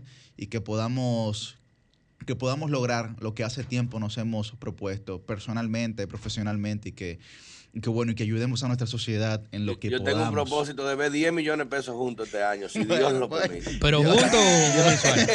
Juntos, yo lo quiero ver. A mí no me hablen de que, que es, es junto, que yo quiero verlo en mi ver mano, lo que así, sea- a ver lo que sea tantearlo, tuyo, tantearlo en la ver- mano, agarrarlo así, olerlo así. Oh, exactamente. Ojalá, ojalá que también y cuando lo vea sean tuyos para que me dé algo. bueno, señores, miren. Eh, hoy yo quiero hablar sobre un tema de políticas públicas y de cómo se han estado implementando las medidas restrictivas para intentar frenar eh, los efectos del toque de queda, del, perdón, de la pandemia.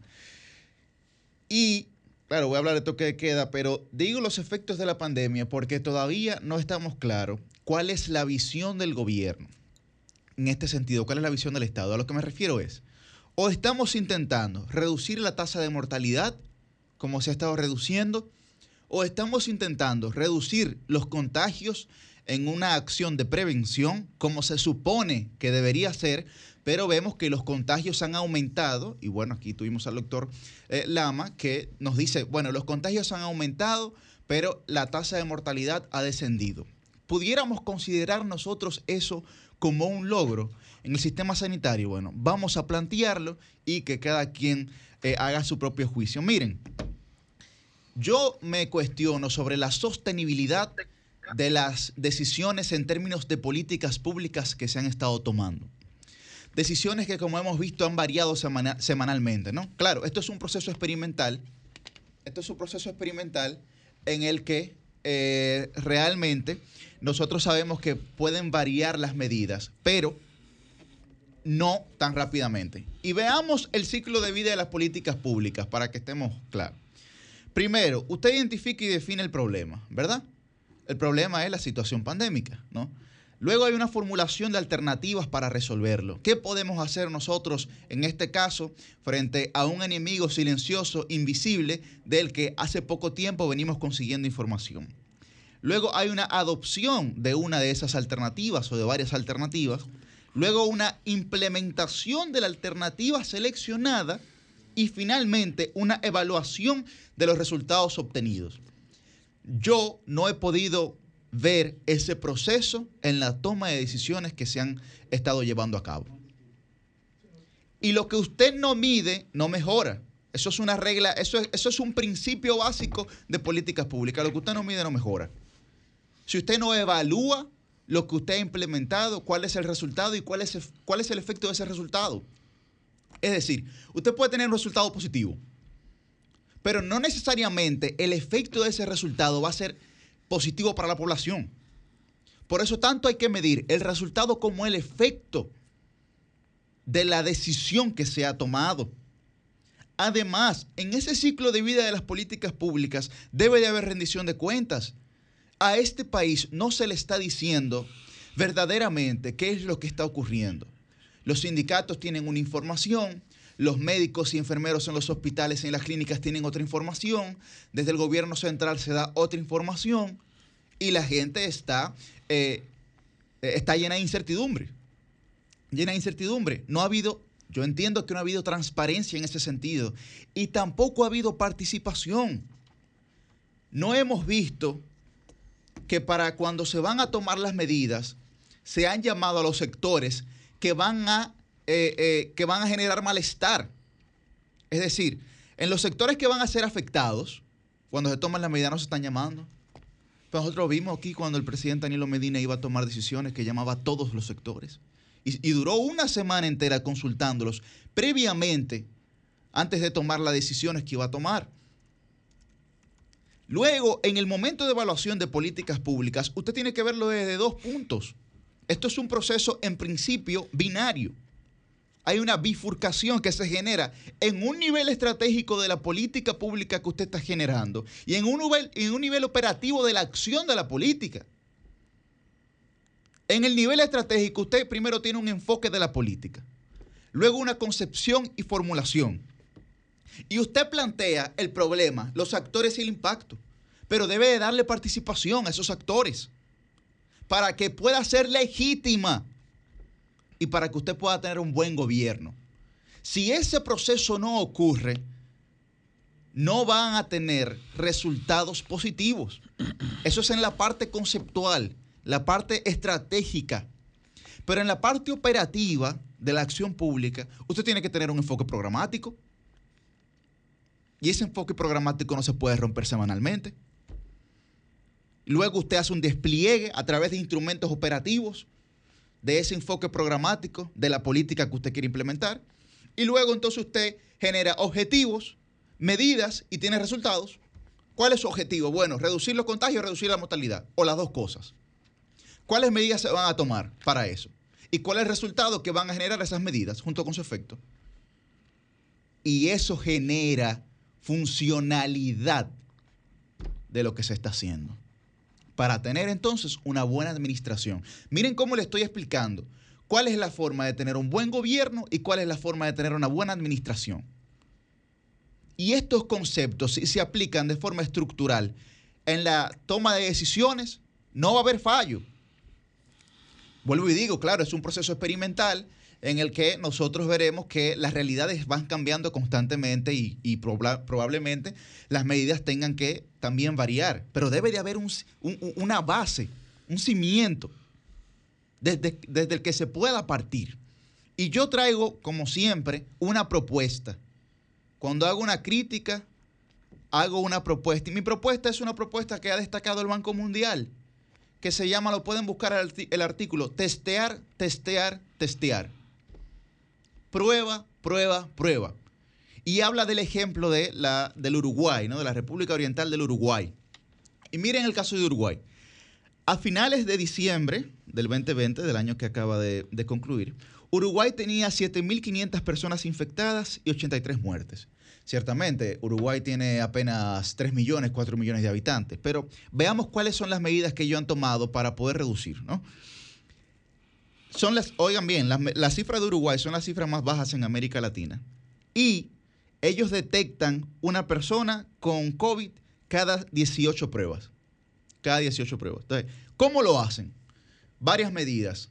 Vamos a explicar la medida. Uno, tienen centros de evaluación de, la, de la COVID que ofrecen pruebas independientemente de los síntomas. Independientemente de los síntomas, centros de evaluación que ofrecen pruebas a la ciudadanía. Segundo, trazabilidad agresiva de los contactos para personas confirmadas con la enfermedad. Es decir, usted genera un seguimiento agresivo estricto, disciplinado, de todas las personas que han entrado, que han entrado en contacto con alguien que dio positivo. Tres, pruebas de vigilancia en situaciones de brote.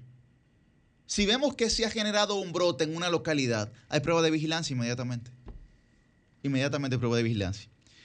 Cuarto, sistema de vigilancia sentinela y prueba en hospitales en regiones prioritarias. Y quinto, mejorar el enfoque para el testeo en la frontera del país. Nosotros en la frontera no tenemos tantas, tantas eh, situaciones, pero bueno, yo lo que creo es que hay que demostrarle a esta sociedad cómo está funcionando el toque de queda. Si no está funcionando, hay que variarlo. ¿Por qué seguir las medidas de países, de países que han fracasado con el toque de queda y no seguir las medidas de dos o tres países que han tenido éxito?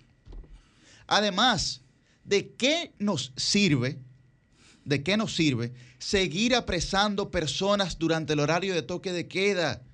El Estado lo que debe de hacer es aplicar sanciones a los restaurantes, a los establecimientos comerciales que violen las medidas protocolares, caerle encima, pero no cerrarlos.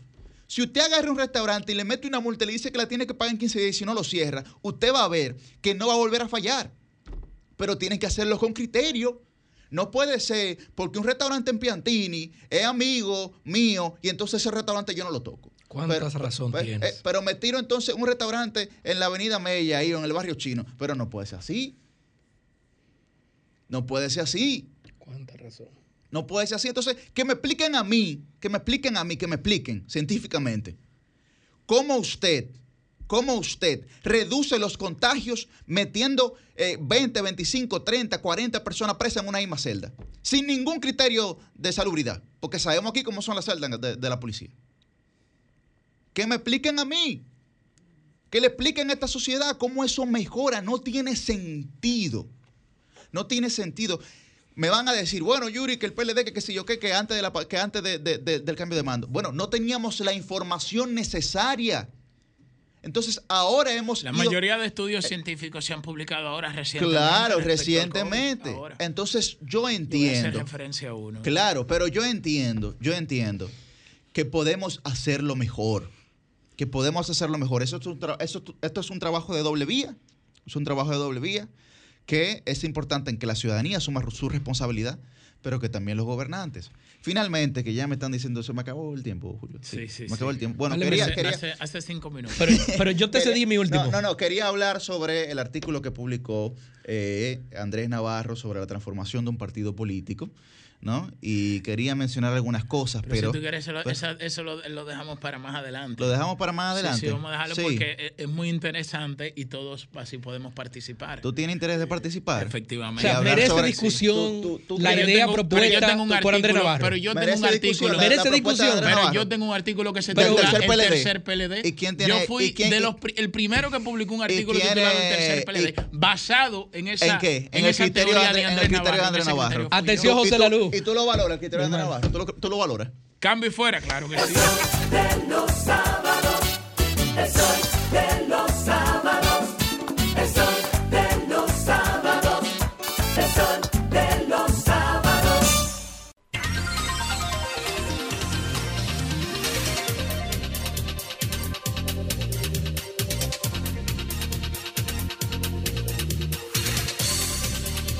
A las 8, a las 8 y 25 de la mañana es el turno Bueno. de el influencer del sol de los sábados, una figura muy polémica que lo oiga que en las redes sociales. No, polémica Ahora, no. ahora, muy se- seguida. Se encuentra él dentro de los 75 millones de patriotas a lo que hizo referencia Donald Trump. Sí, ¿verdad que sí? De corazón.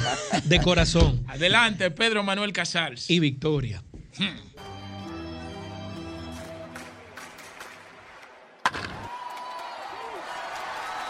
Si escuchaste el jonrón, fue que llegó el cuarto bate para hablarte a la clara de los temas importantes. El bateador de poder del equipo dominicano, porque él ama su país y por él va a meter mano. Tiene la lengua calva, tú sabes, no tiene pelo, todo lo dice como es. Radical, nunca miedo. Él pelea por este pueblo porque es nacionalista y por las venas le corre sangre constitucionalista. Constitucionalista.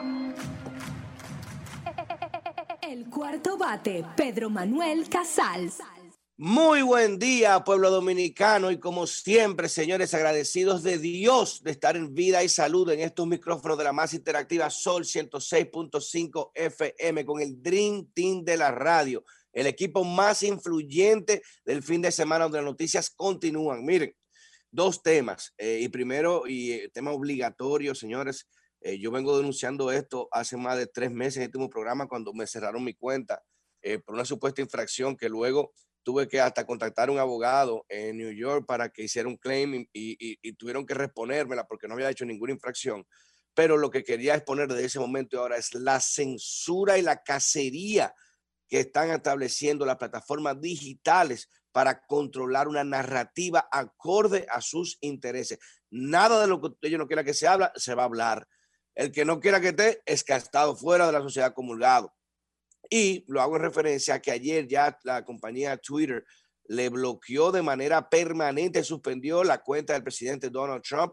Igual lo hicieron Facebook, hasta los correos esta mañana le han bloqueado. O sea, literalmente, para que usted entienda. O sea, en un mundo donde ya la virtualidad, lo digital se sobrepone sobre lo, real, por así decirlo, o lo directo, usted quitarle a la persona la capacidad de mandar correos, usted bloquearle el acceso a redes sociales, que no pueda tener ningún acceso, ningún tipo de interacción comunicación, usted lo está sacando de la sociedad.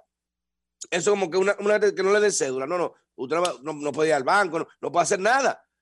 Es digitalmente, en ese contexto. Imagínese eso. Entonces, hacérselo a un presidente de los Estados Unidos, y oigan, bajo un esquema, porque ahí que está lo gracioso eh, de, de esta medida, que digo, eh, lo que se ríen hoy, lo que están celebrando hoy, mañana van a llorar, ¿eh? Esas palabras de Bertolt Brecht no, no, no tienen mayor representación en un día como hoy. ¿Por qué? Porque miren cómo refieren de que han eliminado la cuenta de Trump por ser, eh, por contener con- por contenido violento, por tweets violentos. Sin embargo, miren en las imágenes que pone Llovita, en los tweets que son, miren la fecha de ahora, tweets de nada más y nada menos el ayatollah iraní, que, que- que prácticamente llamando a la destrucción del pueblo de Israel y negando el holocausto judío. Tweets de Pink, la artista, diciendo, miren lo que dice, tú, mm, mm, vaina, Donald Trump, mandándola a, joderse a Donald Trump, por así decirlo, y con palabras más obscenas. Miren el tuit de, de, de Katie Griffin con una cara, con su cabeza sangrentada, o sea, que lo acaba de, de decapitar, mírenlo, y esos tweets no lo bloquean. Esas cuentas no las bloquean. Eso no pasa nada con esas cuentas.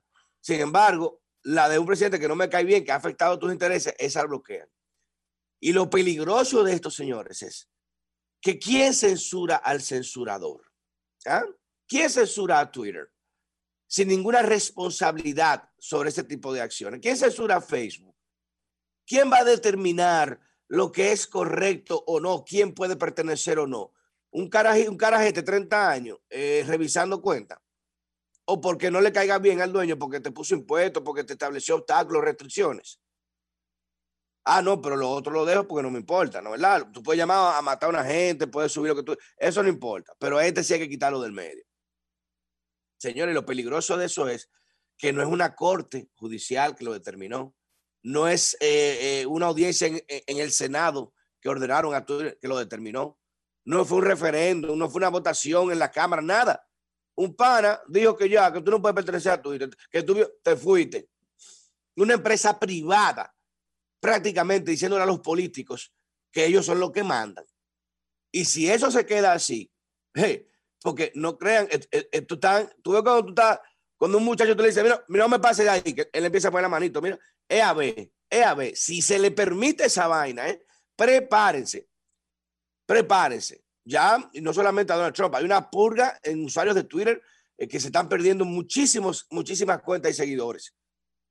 Y prácticamente, ¿qué están haciendo? Moldeando una narrativa de que solamente se hable de lo que ellos quieran que se hable, macarronería, eh, los colores, el universo, lo que ellos quieran que se hable, se va a hablar por ahí. Terminaremos, o como dice un presidente Trump, buscando otra plataforma, o como hacía Duarte, reuniones escondidas para uno poder juntarse a hablar porque no se va a poder ni hablar. Ese es el mundo a donde vamos. ¿eh? 1984 de Edward. Increíble. Y miren, yo soy de la persona, incluso eh, hice un video, lo subí el otro día, lo referí de que yo no estoy de acuerdo con la censura, incluso con ah, no, que, está, hay que contener el contenido de, que de, la, de las redes, de las cosas, de que la toquicha, que la otra. Yo dije, no, hermano, es que es mi responsabilidad como padre, yo regularle el acceso a ese contenido a mi hijo. Yo no puedo bloquearle porque yo no, puedo cambiar el entorno para acomodárselo a él. Yo no puedo crear un niño en una burbuja. ¿Qué yo tengo que hacer? Vigilar para que él no sepa o no acceda a ese contenido hasta que tenga la edad para deglutirlo. Pero yo, yo nunca estaría de acuerdo con la censura. Yo, nunca. Las expresiones son expresiones. Hay que, te gusta o no, eso decide quién la consume. Pero tú no puedes bloquear ni censurar. Y ojo, eso va a causar el efecto contrario, ¿eh? porque eso va a radicalizar aún más ¿eh? a esa base que está viendo como prácticamente si a un presidente le hacen eso, nadie está a salvo. Nadie está a salvo. Y sin una orden judicial, sin autorización, nada, porque le, le- le salió del forro, como dice mi mamá. Pero ese es el mundo donde estamos. Miren, ya para concluir, de verdad que a mí eh, la cosa de este país eh, eh, son algunas veces, uno dice, bueno, aquí los hechos dependen de las circunstancias siempre.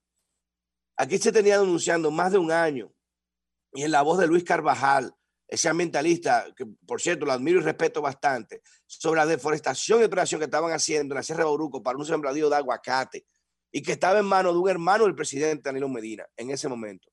Y que estaba no solamente en manos de él, sino con un permiso de medio ambiente en área protegida de la Sierra de Bauruco, que le suplía el abono, que a su vez se habla que se lo compraba al ministro de Alzar del Ajo.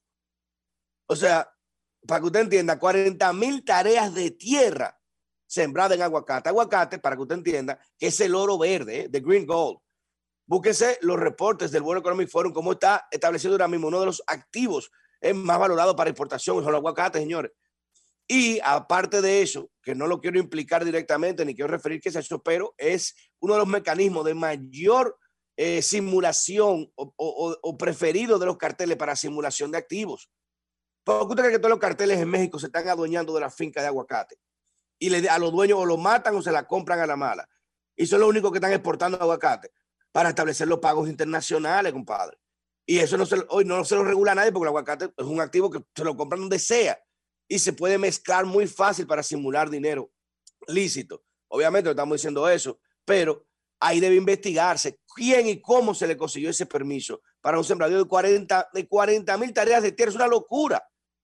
Y que lo hagan, bueno, si lo hace un empresario, se le pone una multa, una sanción, mira, eso está ilegal, tú no puedes depredar, área protegida, perfecto. Pero hacerlo un ministro del medio ambiente, conjuntamente con un hermano del presidente, es como que lo haga el Estado. Bueno, ¿y será que el presidente tampoco lo sabía? Quizás no sabía que su hermano tenía su aguacate y que se exportaba y que era una de las mayores empresas exportadoras de aguacate del país en apenas años. No, quizás no lo sabía. Quizás no lo sabía, porque aquí, aquí como todo todo y nada de nada en este país, quizás no lo sabía, pero hay un ministerio público ahí que debe investigar y ahí están las ganancias, los pagos internacionales recibidos por esas, por esas eh, exportaciones, se sabe cuál es la compañía y se sabe todo, todo el mundo lo sabía, pero no, bueno, no, es un, secreto a voz, hasta acá, bueno, ya se puede hablar de eso. Entonces, caray, yo espero que con ese tema se mande un mensaje contundente, porque así como sacaron a, los a, a- los 200 familias de Valle Nuevo, que eran empresarios agrícolas chiriperos, chiriperos, que, lo que, sembraban papitas y, y, y fresa y porquería, lo sacaron a patadas, bien hecho porque estaban en una sola protegida, pues a este también debieron sacarlo a patadas. Entonces no es justo. Y hay que mandar un mensaje claro al dueño de eso y que se investigue y se produzcan sanciones sobre eso. Porque caray, oye, era comiéndose el país que estaban. Cambio y fuera.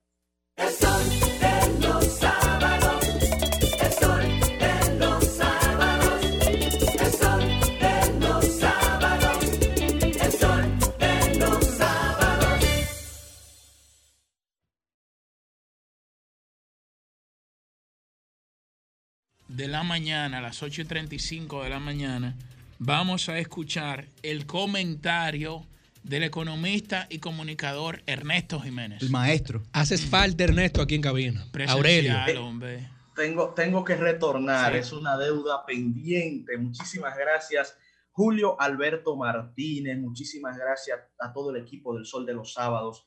Gracias ante todo a Dios, nuestro Señor el Todopoderoso, que nos permite estar con ustedes en esta, la emisora más escuchada de la República Dominicana, Sol 106.5 FM. Gracias sobre todo, por supuesto, a ustedes, nuestro querido público, que con tanta amabilidad nos escuchan y tienen inclusive la gentileza de escribirnos en YouTube en torno a todos nuestros comentarios. Miren, vamos a poner el tiempo acá para no ser demasiado que acá. Bien, los Estados Unidos de América han vivido momentos, digamos que increíbles en todo el sentido de la palabra, momentos inconcebibles para quienes venimos dándole seguimiento a nivel histórico y a nivel político al devenir de dicha nación. Y nosotros lo habíamos advertido. Lo que ha sucedido desde la victoria de Donald Trump hasta el día de hoy no es la causa de, sino el resultado o la consecuencia de una degradación no solo de la actividad política en ese gigante del norte, sino inclusive de indicadores sociales y económicos que han hecho que una parte importante de dicha sociedad se sienta relegada a un segundo o a un tercer plano. No en vano, nosotros hemos citado aquí libros como La Gran Brecha de Joseph Stiglitz, en donde ese premio Nobel de Economía estadounidense analiza que la diversidad, la disparidad de ingresos se ha venido profundizando, que el abismo que separa a aquellos grandes multimillonarios, como ahora Alan Musk, el hombre más rico del mundo, cuya riqueza representa más del triple de lo que produce la República Dominicana en un año, un solo ser humano, esa gran brecha que se viene ampliando tiene también otros resabios sociales, resabios sociales que se expresan en una tradicional población trabajadora blanca de clase media que se ha visto relegada en estos procesos de globalización, en estos procesos de apertura de mercado, en estos procesos de progreso tecnológico sin precedentes en la historia de la humanidad. Sin embargo, esa población que hace 40, 50 años, ese hombre trabajador blanco, que es como uno se imagina al gringo promedio, diciéndolo en términos bien llanos, bien latinoamericanos, que antes podía él solo con su trabajo de 8 de la mañana a 5 de la tarde mantener su casa, comprar su carro, su esposa ni tenía que trabajar, pagarle la educación a sus hijos, bueno, esa misma población ha visto cómo el precariado que es una teoría también interesantísima que hemos analizado en este espacio, se ha expresado en contra de sus propios intereses. Y los que tradicionalmente se veían a sí mismos como los dueños del bienestar de los Estados Unidos, luego se vieron que no tenían ni siquiera la capacidad de expresar sus sentimientos de queja o de frustración ante la ineficacia del sistema de mercado y de la democracia de responder a las inquietudes de muchos ciudadanos. Y siempre hemos dicho acá que es cierto que el sistema de economía de mercado y que la democracia son los dos sistemas, tanto político como económico, que más bienestar y nivel de productividad le han entregado a la raza humana en todas sus historias, pero también tienen fallos. Winston Churchill, en una frase que también hemos citado aquí bastantes veces, decía que la democracia es el peor de los sistemas, pero después de todos los demás. O sea, ese genio demócrata británico, premio Nobel de literatura e, y, y gran líder de la Segunda Guerra Mundial, estableció que es verdad, la democracia es el mejor sistema que tenemos hasta el momento, pero también tiene fallos. Así pasa con el capitalismo, así pasa con la economía. ¿Cómo justificar que la nación más rica en toda la historia del planeta, que es los Estados Unidos de América, tenga en su propio seno 30 millones de pobres? ¿Cómo explicar que usted se mete a campos como Wyoming o lugares como el mismo, el mismo sitio de nacimiento del expresidente Bill Clinton, ¿Cómo usted entra a ese tipo de campos y se encuentra con personas viviendo en condiciones precarias? No piensen en la pobreza de América Latina, ni en la pobreza de Asia, ni en la pobreza de África. No, no. La pobreza bajo estándares de la sociedad que más produce riquezas en el mundo. Más de 30 millones de pobres. ¿Cómo explicar que encuestas como el Pew Research, muy prestigiosa, establece que la generación millennial en Estados Unidos considera que es la primera generación en, por primera vez en la historia que tendrá un futuro peor que el de sus padres. Ese es el sentimiento de muchos ciudadanos estadounidenses y se expresó, repito, ante el fracaso del sistema económico imperante y del sistema político de dar respuesta cabal a las inquietudes y necesidades de millones de ciudadanos. Se expresó en el primer líder populista demagógico que llega al poder en el siglo XX en los Estados Unidos de América, al menos en la segunda mitad del siglo XX de los Estados Unidos de América, que es Donald Trump. Y nosotros decíamos hace unos años que Donald Trump iba a poner a prueba las instituciones democráticas de los Estados Unidos, porque veíamos que con su ejemplo, desde la campaña, con sus pronunciamientos, con su manera de actuar, veíamos valores que van en contra de la democracia representativa, valores que van en contra de lo políticamente correcto, de lo que uno considera debe ser el paradigma de un líder verdaderamente demócrata. Y pensábamos que esas instituciones lo iban a poder soportar por la fortaleza histórica de estas. Los Estados Unidos no han tenido nunca un dictador en más de 230 años de democracia, más de 220 años de democracia, y no han tenido nunca un dictador. Ni lo será Trump, que ya perdió las elecciones y en 12 días tendrá que entregar el poder de manera pacífica. En 10 días, el próximo 20 de enero asume Joe Biden. Entonces, tenemos que ver en un contexto amplio el peligro que corre la democracia permanentemente, pero también cómo la fortaleza institucional es la verdadera garantía de la estabilidad y el desarrollo de los pueblos. Es verdad que es muy triste lo que aconteció en el Capitolio, que es el Congreso de los Estados Unidos de América es verdad que nunca se había visto y que envió un mensaje terrible al mundo, pero es la consecuencia de causales muy profundas a nivel político y, de, que no podemos, no tenemos tiempo ahora de analizar con mayor detenimiento, es la consecuencia de ello y así hay que entenderlo. Las instituciones democráticas pudieron sobrevivir al vendaval que representó Donald Trump y de por sí creo que eso es algo positivo para los Estados Unidos. Ahora bien, ¿qué hereda Joe Biden? Una nación muy dividida, una república que, hereda Kamala Harris, Kamala Harris, presidenta. Kamala Harris, vicepresidenta de los Estados Unidos, primera vicepresidenta negra de dicha nación. Fíjense los fenómenos. El mismo Barack Obama es producto de todos estos fenómenos que venimos analizando producto de las crisis del capitalismo, la crisis del 2008 y el descontento de una parte importante de la población con su sistema económico, permitieron que Barack Obama, primer presidente negro, llegara al poder. Apenas 50 años después de que la lucha por los derechos civiles permitiera que un hombre negro y un hombre blanco pudieran sentarse en un mismo autobús. 50 años después de que eso fuera posible, llega Barack Obama al poder. Y después Donald Trump, repito, primer presidente demagógico populista que ha tenido los Estados Unidos en los últimos 50 años. Y sus instituciones lo resistieron por su solidez histórica.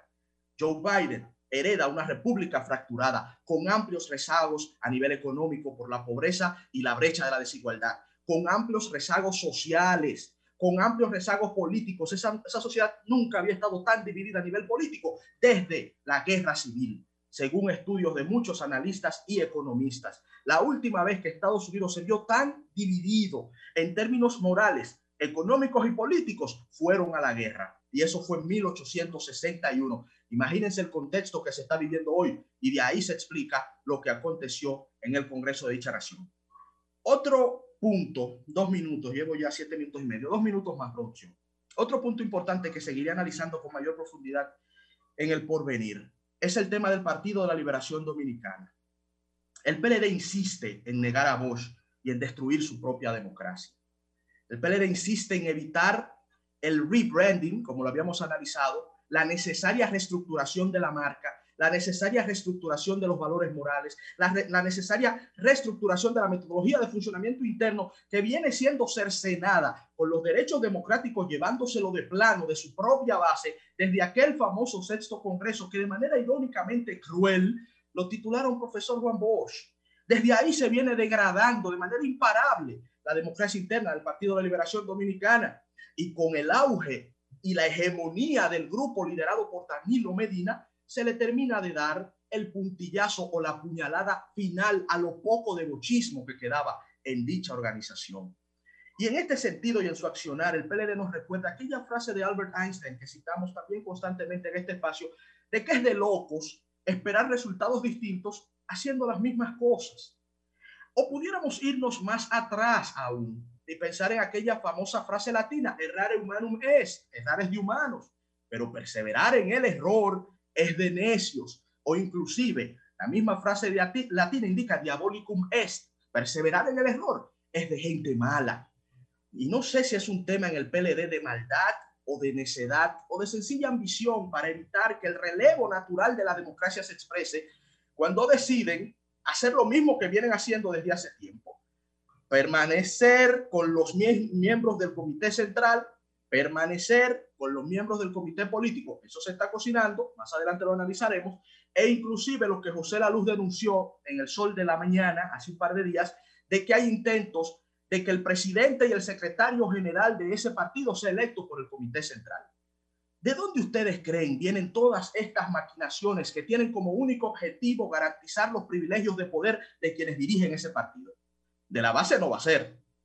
Del comité central, dice una urdidumbre, una componenda del comité. no, no, no, no, eso viene de la cabeza. Como todo lo que sucedía a nivel perverso en ese partido desde que el danilismo llegó a dirigir el Estado Dominicano. Desde el 2012 venimos denunciando en este espacio, bueno, en este espacio desde el 2016, pero desde el 2012 hemos visto cómo desde el poder central se intenta dirigirlo todo y cómo el dogma de que el poder lo puede todo, de que el dinero lo puede todo, se vino imponiendo en una organización que desde el sexto congreso ha venido olvidando a Juan Bosch. Nosotros escri- escribimos un artículo llamado Hay que volver a Bosch hace cuatro años, porque estas denuncias y estos análisis no lo venimos haciendo desde ayer. No lo venimos haciendo porque tengamos una fijación contra algún grupo en particular, ni porque nos motive alguna baja pasión. Lo venimos haciendo porque creemos en la democracia interna y en la necesidad de preservar el sistema de partidos, pero el sistema de partidos hay que preservarlo sano. La democracia se preserva ejerciendo la democracia, no contradiciendo ni contraviniendo elementos democráticos con el, el, el auxilio coyuntural de una supuesta urgencia interna. Las urgencias en políticas son eternas. Siempre habrá una causa para justificar un atropello contra la libertad.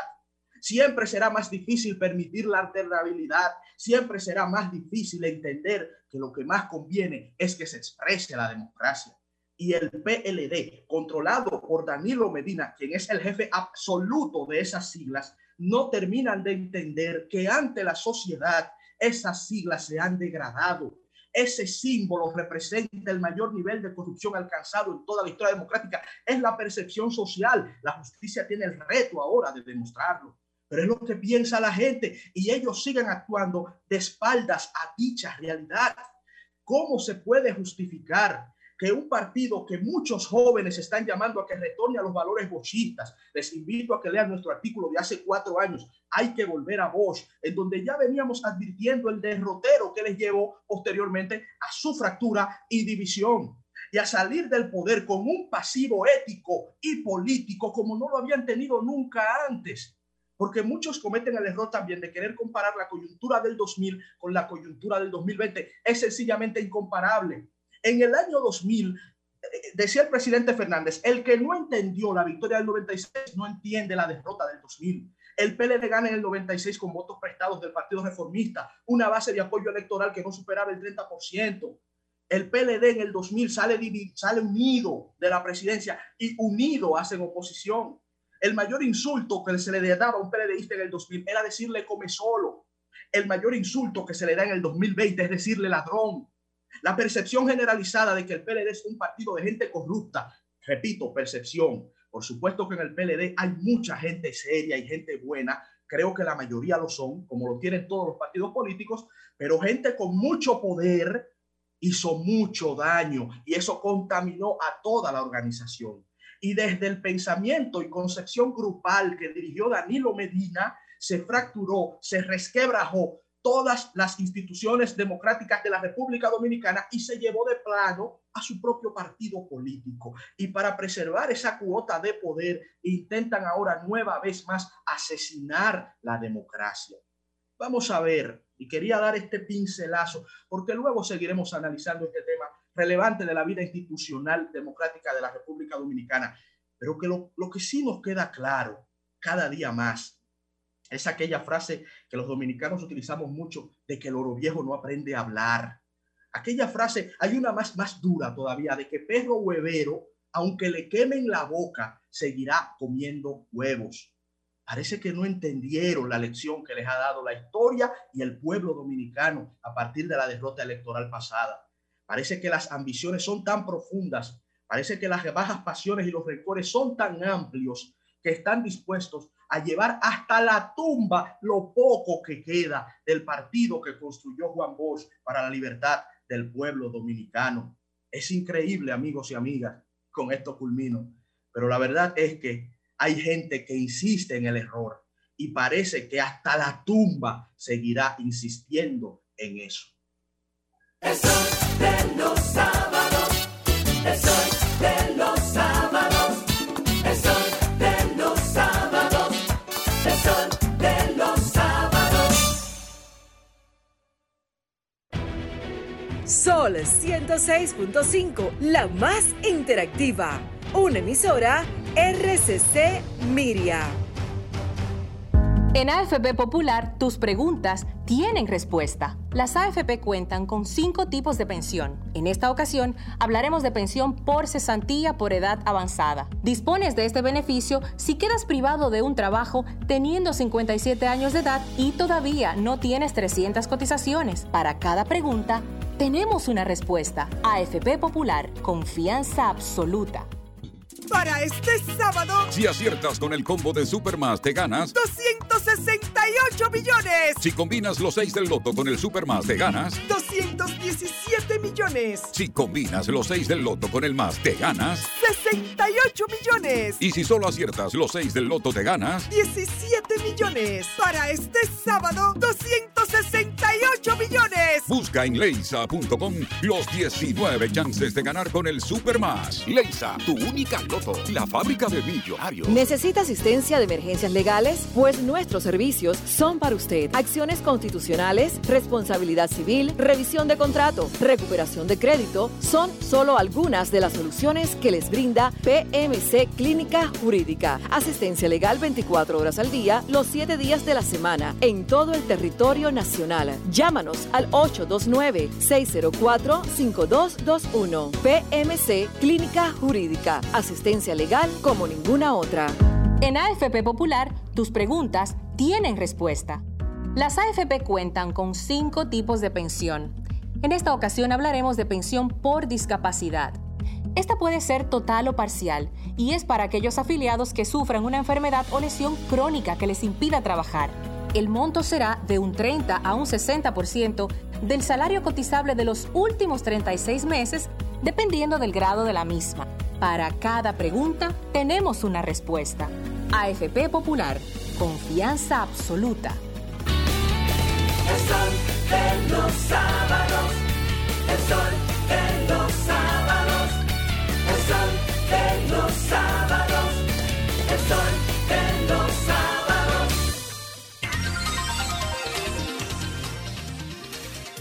8 a las 8 y 53 de la mañana es el turno de nuestro coordinador, de nuestro capitán, que bueno, eh, como ustedes podrán Guía y ancla. visualizar, ha tenido inclusive una transformación física. El tipo está, el tipo está ya a otros Oye, niveles, ¿no? Yo Está- conozco a está- Julito está- desde hace 15 años. Yo nunca lo había visto tan fuerte en salud. Y Este mentalmente también. Ya No, está lúcido. Sí, sí, está muy lúcido. Está lúcido. Bueno, a las 8 y 53 de la mañana, Julio Martínez Ruiz. Gracias Yuri, gracias Guaro, gracias a todo el equipo del Sol de los Sábados. Este es el programa más influyente y plural de los fines de semana y lo seguirá siendo por el trabajo que nosotros estamos haciendo aquí, cada uno de los miembros del equipo. Es un honor realmente pertenecer a esta estructura y a esta plataforma de RCC Media. Amado, señores, Moza. yo tengo dos temas breves. El primero voy a hacer referencia, aparte del comentario de Yuri Rodríguez sobre los estudios eh, que se han publicado recientemente que sirven a los hacedores de políticas públicas para de alguna manera emprender iniciativas que vayan en la dirección real de reducir los contagios eh, de COVID y de implementar medidas que tengan algún tipo de aval científico, porque esto es lo que tiene que servir de base para la toma de decisiones. Y lo digo porque eh, en el día de ayer eh, hubo una rueda de prensa donde eh, la portavoz oficial del gobierno afirmó que en los gimnasios hay más riesgos de contagio que en las iglesias. Y esto, esto, esto a simple vista, bueno, ha generado múltiples reacciones por parte de la gente. Y yo de inmediato quise buscar, indagué en, en internet para buscar algún tipo de sustento científico que avale esta afirmación. Y encontré un estudio que publicó una consultora privada que se llama Oregon Consulting Group. Muy reconocida, es- déjame decirte, en el sector así es, financiero. Es una consultora independiente que tiene su sede en la Facultad de Negocios de la Universidad de Oregón. Esta consultora elaboró un estudio eh, muy interesante en el cual analizaron durante 32 semanas 59 brotes de COVID que surgieron en el estado de Colorado. Ellos analizaron, repito, durante 32 semanas 57 brotes de COVID que surgieron en el estado de Colorado. Y entre estos brotes que ellos analizaron y los casos que le dieron seguimiento uno por uno, concluyeron que ninguno tuvo vínculos con centros deportivos. De hecho, este mismo estudio arroja que los gimnasios, o sea, quienes se infectaban en los gimnasios, eh, prácticamente eran un 0,0023% de los contagios totales del país. Es decir, una cantidad ínfima, una cantidad ínfima e irrisoria, lo cual eh, confirma el planteamiento de los representantes de ese importante sector comercial en el país que dicen que la mayoría de gimnasios, si cumplen con los protocolos de bioseguridad, pueden operar. Y lo basan en ese estudio científico que, que publicó esa consultora privada. Y yo creo que este estudio puede servir, reitero, a los hacedores de políticas públicas para que puedan primero identificar si los gimnasios o cualquier otra área de la economía, primero cuáles son los protocolos de bioseguridad que deben cumplir. Y si están cumpliendo estos protocolos de bioseguridad internacionales, pueden operar y sencillamente permitirle operar y que vayan supervisores del Ministerio de Salud Pública, del Gabinete de Salud, de, del la institución que fuere que vayan a observar si estos establecimientos cumplen o no con los protocolos de bioseguridad. Señores, este estudio de esta prestigiosa consultora Guaro y Yuri establece que los, en los gimnasios hay menos riesgo de contagio que en los restaurantes. O sea, los restaurantes tienen un foco de contagio, constituyen un foco de contagio mayor que los gimnasios en este estudio que toma como ejemplo eh, y como muestra el estado de Colorado. Entonces, yo creo que esto tiene que servir realmente eh, para, para que puedan permitirse la apertura de otros sectores de la economía, porque se ve mucha desigualdad cuando en un hotel, bueno, el gimnasio de los hoteles está abierto. Los restaurantes de los hoteles están abiertos. Los bares de los hoteles están abiertos. Pero, ¿y qué está haciendo un bar de un hotel que no puede hacer un bar de la zona colonial? O sea, ¿qué, qué- cuál es la, la gran diferencia? Ahora, ciertamente hay que insistir en evitar las aglomeraciones en los espacios públicos porque esto sí constituye un riesgo y un foco de contagio. Miren, señores, y en otro orden, a propósito de lo que está sucediendo en estos momentos, lo que ha venido sucediendo en los Estados Unidos, yo no me voy a cansar de citar este libro que lo recomiendo, búsquenlo. Lo escribieron eh, dos politólogos, Steven Levitsky y Daniel Ziblatt, que se titula Cómo mueren las democracias. Es un libro eh, muy interesante, ambos son profesores de Harvard, así que ya ustedes saben eh, el Mm. nivel de académico de estos dos grandes intelectuales. Miren, entre las cosas que ellos plantean para ubicarnos en el contexto y luego pasar revista sobre los recientes acontecimientos en Estados Unidos.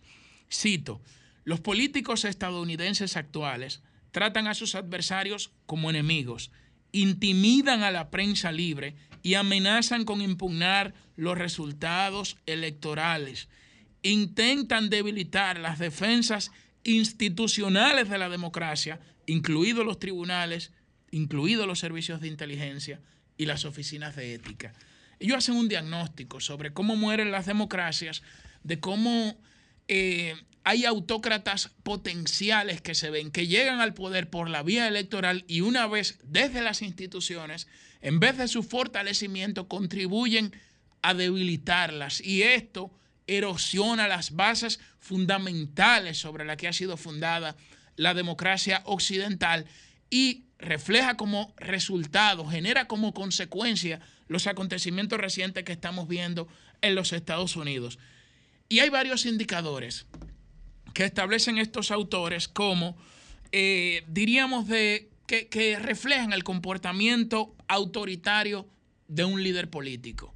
Primero, el rechazo de las reglas de juego democráticas o la débil aceptación.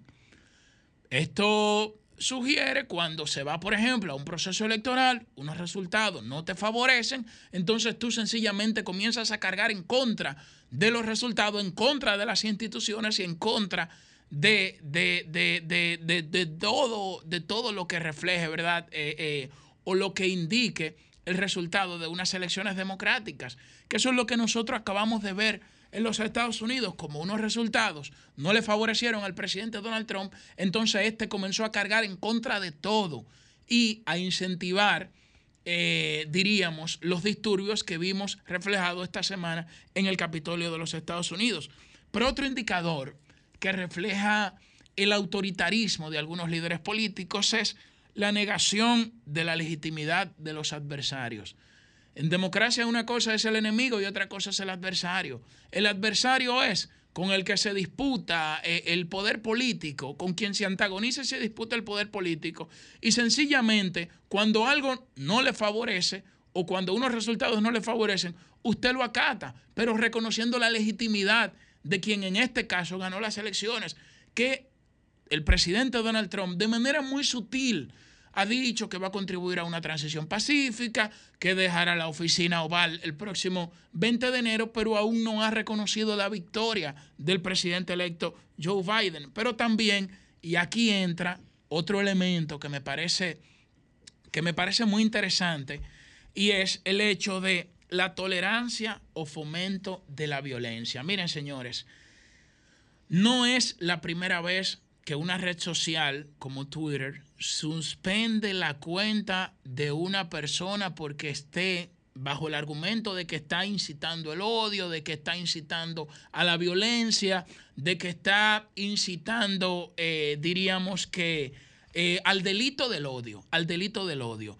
Si nosotros lo vemos dentro del contexto internacional, en Alemania aprobaron una ley contra los delitos del odio. Y esto generó una polémica increíble eh, en dicho país y en todo el mundo porque se estaban eh, preguntando si realmente se debe permitir que desde los espacios públicos de opinión, como son las redes sociales, aunque estén gestionadas por empresas privadas, se debe permitir el discurso negativo, se debe permitir el discurso del odio, se debe eh, permitir que se atente contra la democracia. Ahora, el problema aquí radica en quién determina qué es discurso de odio, qué es discurso que fomenta la inestabilidad en un país y qué atenta realmente contra los valores y los cimientos de una democracia. Que ahí sí yo le doy la razón a quienes arguyen que esto debe, de- deben definirlo los jueces, porque ¿quién habrá de juzgar si el presidente Donald Trump estaba incitando realmente al odio? ¿Una política de privacidad de una red social?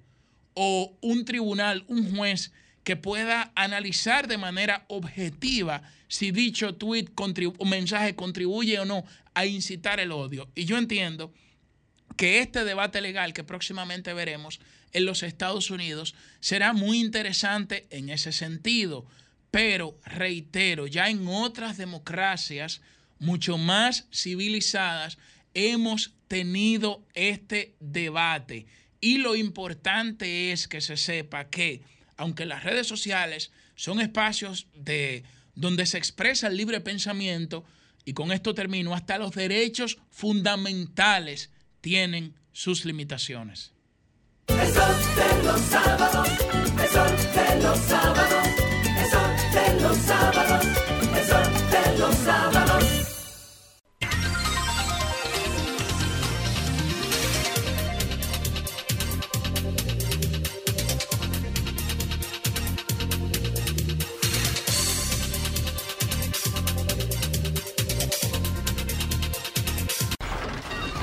Comunícate 809-540-1065.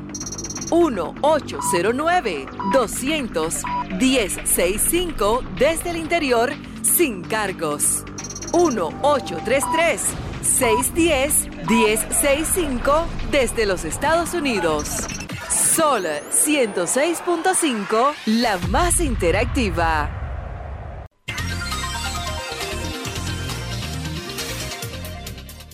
Buenos días, adelante.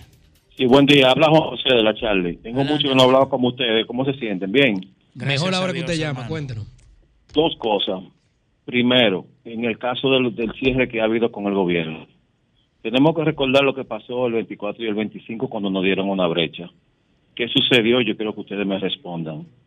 Que quiero decirle también que el pueblo no ha sido responsable con lo que ha estado pasando, porque se le ha pedido que lleve la separación de cada uno de nosotros y cada vez que se ve una brecha hay tumulto de personas y ustedes lo saben porque se han visto los videos.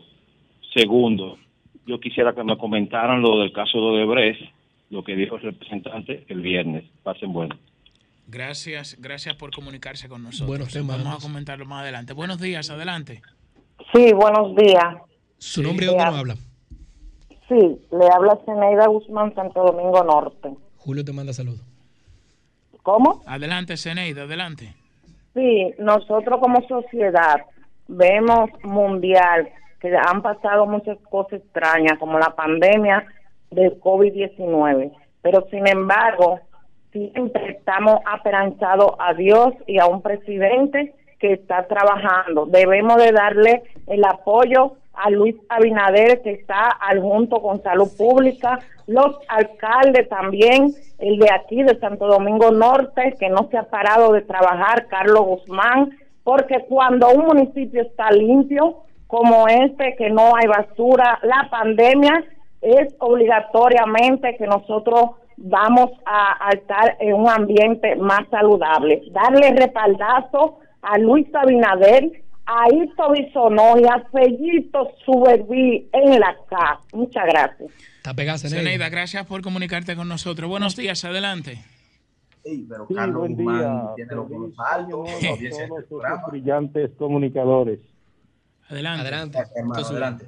Am, fíjate, con relación a, a lo del manejo de Twitter que estaban, mane- eh, estaban tratando ahorita, el caso es que esa es una red social que tiene sus reglas. Por ejemplo, yo estoy seguro que en Sol, como en cualquier emisora, quienes participan en ella tienen un código que deben cumplir. Y el asunto de Donald Trump es que, es que, es que incita implícitamente a la violencia cada vez que, que participa. Es un individuo que no conoce código porque su, su ego de grandeza lo hace verse, o sea, lo hace sentirse por encima del bien y del mal. Es decir, no, no, no tiene que ir un tribunal, porque pa- para ventilarse en un tribunal de si violó los códigos establecidos por esa red social.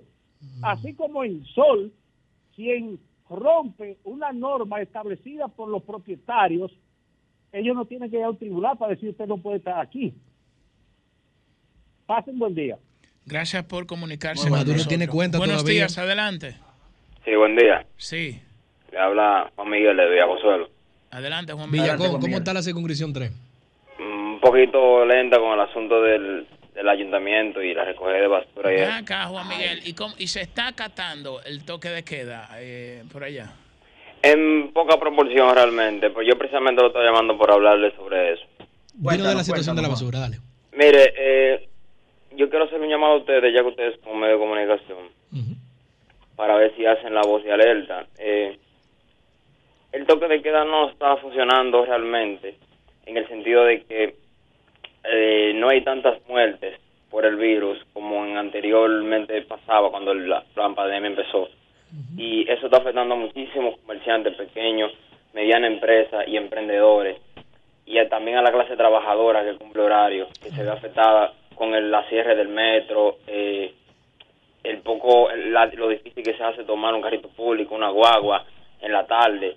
O sea, el gobierno tiene que tomar otra medida de prevención y de evitar contagio, o sea, de evitar la muerte realmente porque el contagio es inevitable. Y ya las autoridades de salud internacionales lo han dicho, que esto no es un problema de seis meses o un año. Esto esto es algo que hay que Bueno, Discúlpanos, se entró otra llamada. Si tú Sí. puedes, llama de nuevo, porque Llama es un tema nuevo. importante. Pero quedó, quedó la. Quedó la idea clara, sí. Tú tienes mucha razón. Buenos días. Sí, buenos días. Yo no sé por qué es primitiva cuando yo llamo, hay problema, no sé. Pero de todas maneras, lo importante es que puedo llamar. Claro. Se escucha bien, se escucha muy bien. Primitiva, Aquí ¿verdad? no filtramos llamadas. No, no, jamás. No, no, por ahí no que yo voy, Jesús, imposible. No, no, no, claro que no. No, no, imposible, imposible. Lo sabemos, lo sabemos. Corazón, cuéntanos, dale. Gracias, gracias. Bueno, retomando mi opinión sobre la entrevista de Jaime Escudero ayer en El Sol de la Mañana. Jaime Aristi Escuder. Escudero, el que agarra un El, econo- el economista Jaime Aristi Escudero. Que le dio clase Profesor de economía, a mí. profesor de economía matemática. Sí, el Sí, único de la nuestro madre profesor Julio. Adelante. Profesor mío. Sí, gracias. Bueno, en conclusión, eh, debo de decir que no domino el tema sobre, porque yo de, de, de economía no sé y, y soy buena en matemáticas, pero sí me quedó en mi cerebro de que los datos que dio el, el señor Abinader, que le dieron sus, sus, sus economistas, pues no, no son, o sea, no son ciertos. Entonces, eso lleva una mala imagen eh, a, a- al pueblo dominicano porque se ve que no se está manejando bien la economía y un país que está en crisis y con déficit, yo creo que la gente de ellos deben de tener más conocimiento. Eso es lo que yo creo. Y para terminar, eh, los 1.300 millones, que me imagino que son de dólares, que no, no, o sea, que nada más se está pagando impuestos porque no se, no se han, eh, no se han invertido en nada. Entonces el señor Ja- Jaime decía que, que eso, o sea, que eso le trae atraso al Eso, país. esa, eso, eso, primitiva, quédate ahí en sintonía que con Ernesto Jiménez y Güero Ok. Cuya vamos a analizar eso más Ernesto- adelante de esa, Ernesto, Ernesto no lo va, no lo va a, esa a- información que No, él debería, verdad. él debería. El neto es serio. no Claro que a sí. El neto es serio. Es que el Neto No, tenía no, otro no, lo- tema hoy, pero él lo va a El neto vino light tema. Yo traté un tema organizado. light. Yo traté un Er- tema light, pero. Gracias, Primitiva, gracias, gracias, Primitiva. Ernesto, ¿qué es lo que tú le vas a decir a no, yo- Primitiva? vamos, vamos a hablar de ese tema, Primitiva. Créeme que sí, con la mayor objetividad posible, Claro. como siempre lo intentamos. Me consta, me consta. Adelante. De vamos. para Sí. todos. ¿Su nombre dónde nos llaman? Soy Enrique desde La Romana. Adelante, este. Enrique. Ese es mío con papeles, matrícula y sin oposición. Pedro, Hola, no te siento, yo te Pedro. sigo, Cuidado si está, asustado por lo, porque Está le suspendieron la cuenta Trump. Pedro. Ese es mío con papeles. Dile, Enrique. Quiero decirle al país, República Dominicana, si nosotros valoramos las cosas buenas, tenemos que valorar a nuestro presidente Luis Abinader. ¿Por qué digo así? Nosotros, yo estoy viendo presidente desde Trujillo, porque yo tengo 66 años. Y yo nunca visto un presidente en República Dominicana que se preocupara tanto por los dominicanos como lo es Luis Abinader. Ustedes tienen que acordarse, Luis Abinader, sin ser presidente, llevaba hospitales móviles a, a los hospitales ¿En qué quedaron esos? y se los rechazaban, se los querían rechazar. ¿Y en qué tan? Eh, Y entonces, ahora que Luis Abinader, que pandemia, que tiene que controlar eh, el toque de queda, ¿por qué él no está haciendo eso voluntariamente? Porque él quiere, porque él no resulta ningún beneficio con toque de queda de nada. Es para conservar y preservar la salud de todos los dominicanos. Y eso tenemos que valorarlo. Señores, Ay, no ay. crean que yo soy funcionario, yo no soy nadie. Yo no me como ni una menta. de Usted tiene el derecho de partido. expresarse. Claro, él puede decirlo. Pero Claro, es tu yo soy y amante de mi país, Claro. amante a todos los dominicanos y las dominicanas. Ya para Y finalizar, les dominicanes. para finalizar, escúcheme. Yo tengo un programa, o sea, un comentario todos los días. Mm. Lo voy a dialogar en todos los medios. Se llama Piensa antes de hacerlo. Esos son los doctores que quieren matar a las mujeres todos Bueno, ahí, ahí, ahí, ahí, ahí está su llamado. Vamos, vamos, vamos a escuchar. Bu- buenos días, está al aire, adelante. Buenos días, hermanos. Bendiciones para todos. ¿Cómo están? Bien. Bien, bien, hermano, adelante, te escuchamos. Yo creo que el señor Julio Martínez Pozo está cansado de decirlo hasta la sociedad y lo que ha dicho eh, el economista, que en tiempos de crisis no podemos reducir, porque lo que el gobierno está planteando como que ha reducido en estos 100 días, se lo va a tener que gastar en dos o tres semanas. Seguimos con este plan que tiene el gobierno de los toques de queda. Yo lo que entiendo es que el gobierno tiene que hacer un plan operativo de por lo menos 30 días y medir la efectividad y en 30 días se reduce el COVID, entonces seguimos con el plan operativo. Pero de esta forma no se va a poder, porque esto es lo que crea más ansiedad en la población y un nivel de estrés que la gente no lo va a aguantar. Entonces lo que el gobierno está planteando, eso se le va a revertir en un par de meses. Hay que tener mucho cuidado, señores. Se están manejando más de 10 o 15 millones de personas dentro de una isla. Y eso no va a ser posible, porque este COVID no se va a detener con estas acciones que el gobierno está haciendo. Muchas gracias. Bien, ahí, ahí, ahí está, ahí está su llamado. Buenos días, adelante, está al aire. Buenos días. ¿Su nombre de dónde nos habla? Le En escuchamos. Santo Domingo Este, rumbo al distrito, Antonio Méndez. Cuídese en la carrera. ¿Cómo, cómo está la basura en Santo Domingo Este, hermano? Hemos, hemos escuchado muchas quejas en ese sentido. Nada, nadando en ella. ¿Cómo? Eh, una cosa, el pueblo, eh, hay un dicho popular que dice que algo que, que nace torcido o que crece torcido, jamás su, su tronco, su tronco endereza. Es así. Este es pues se hace gobierno que naturaleza el vicio con que ha crecido. Exactamente. Este es un gobierno que, que nació de la mentira, ganó con la mentira Mm. y sigue diciéndole mentira a este pueblo. Mm. Lo de Jaime Arita Escudero lo, lo desnudó en la calle, en la, la exposición que, que- magistral que tuvo Jaime Arita Escudero eh, ahí en el programa El Sol de la Mañana. Lo dejó desnudo en la calle. La gente sabe que son mentirosos y van a seguir siendo mentirosos. Gracias por comunicarse ahí con está nosotros. Buenos días, adelante. Liz, Esta entrevista deben de Liz. escucharla más. Gracias, buenos días. Y ¿Y con, dónde refer- está Liz. Liz? y con referencia a Twitter Adriana. y Facebook que restringen la persona, Ok, que está bien lo de Trump, quizás podía incitar un poco, aunque no lo incitó. Pero y entonces cuando uno habla de la invasión haitiana y que hay que repatriarlo, ¿por qué te restringen? Entonces, para una cosa, porque un empresario decidió que usted no siempre puede decir eso. Restringir sin ser verdad, porque aquí hay una invasión. Gracias. Usted tiene tanta razón. Mientras Maduro y el Ayatola tengan Twitter. Buenos días, adelante. Si se aplica la regla Trump, hay que cerrarle el tweet Buenos días. A medio Medio a, Oriente. Bolso- a Bolsonaro. Adelante. A- a- adelante. El Neto Jiménez, ¿cómo está? Señor, bien. El, el Neto, oye, mira, yo, yo oye, déjame escucho, decirte, yo fui PLDista, ¿verdad? Atento, Julio. ¿Y ahora Juanito. qué? Sí, sí, Escucha. escuchamos. Adelante. Pero oye, Neto, mira, pregúntame la. Guarocuya, mira, en la aduana, oye, escúchame, Neto, en la aduana no pasó una administración más corrupta que la que pasó anteriormente, oíste.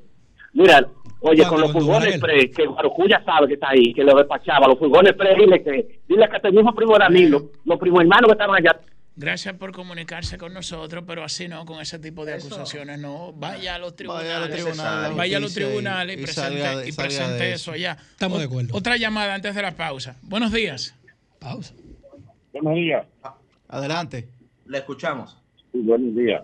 De, Su nombre y de dónde, por favor. León de Pero me dijo que me Hey, Señores. León, dime del Twitter de Trump. Lo, lo, la- lo primero que voy a decir es sobre lo de Trump. Trump, eh, sesenta y pico de instancias y la perdió toda. Entonces dijeron que se hizo dos reconteos en Georgia, pero el, el puntazo final se lo dieron el día de, de la elección de los dos senadores, que Exacto. el En porcentaje y los votos fueron mayor cantidad que lo que sacó Biden por encima de, de Trump. Es decir, que mejor auditoría que esa no se podía hacer. Así que esa cuestión de Trump y que Trump lo llamó al odio y hubo cinco muertos en, en, en, en el, en el Capitolio. El y, y en todo, oiga, nada más no fue el Capitolio de, de Washington, en los Capitolios de, de- de todos los Estados Unidos hubo protestas también incitadas por él.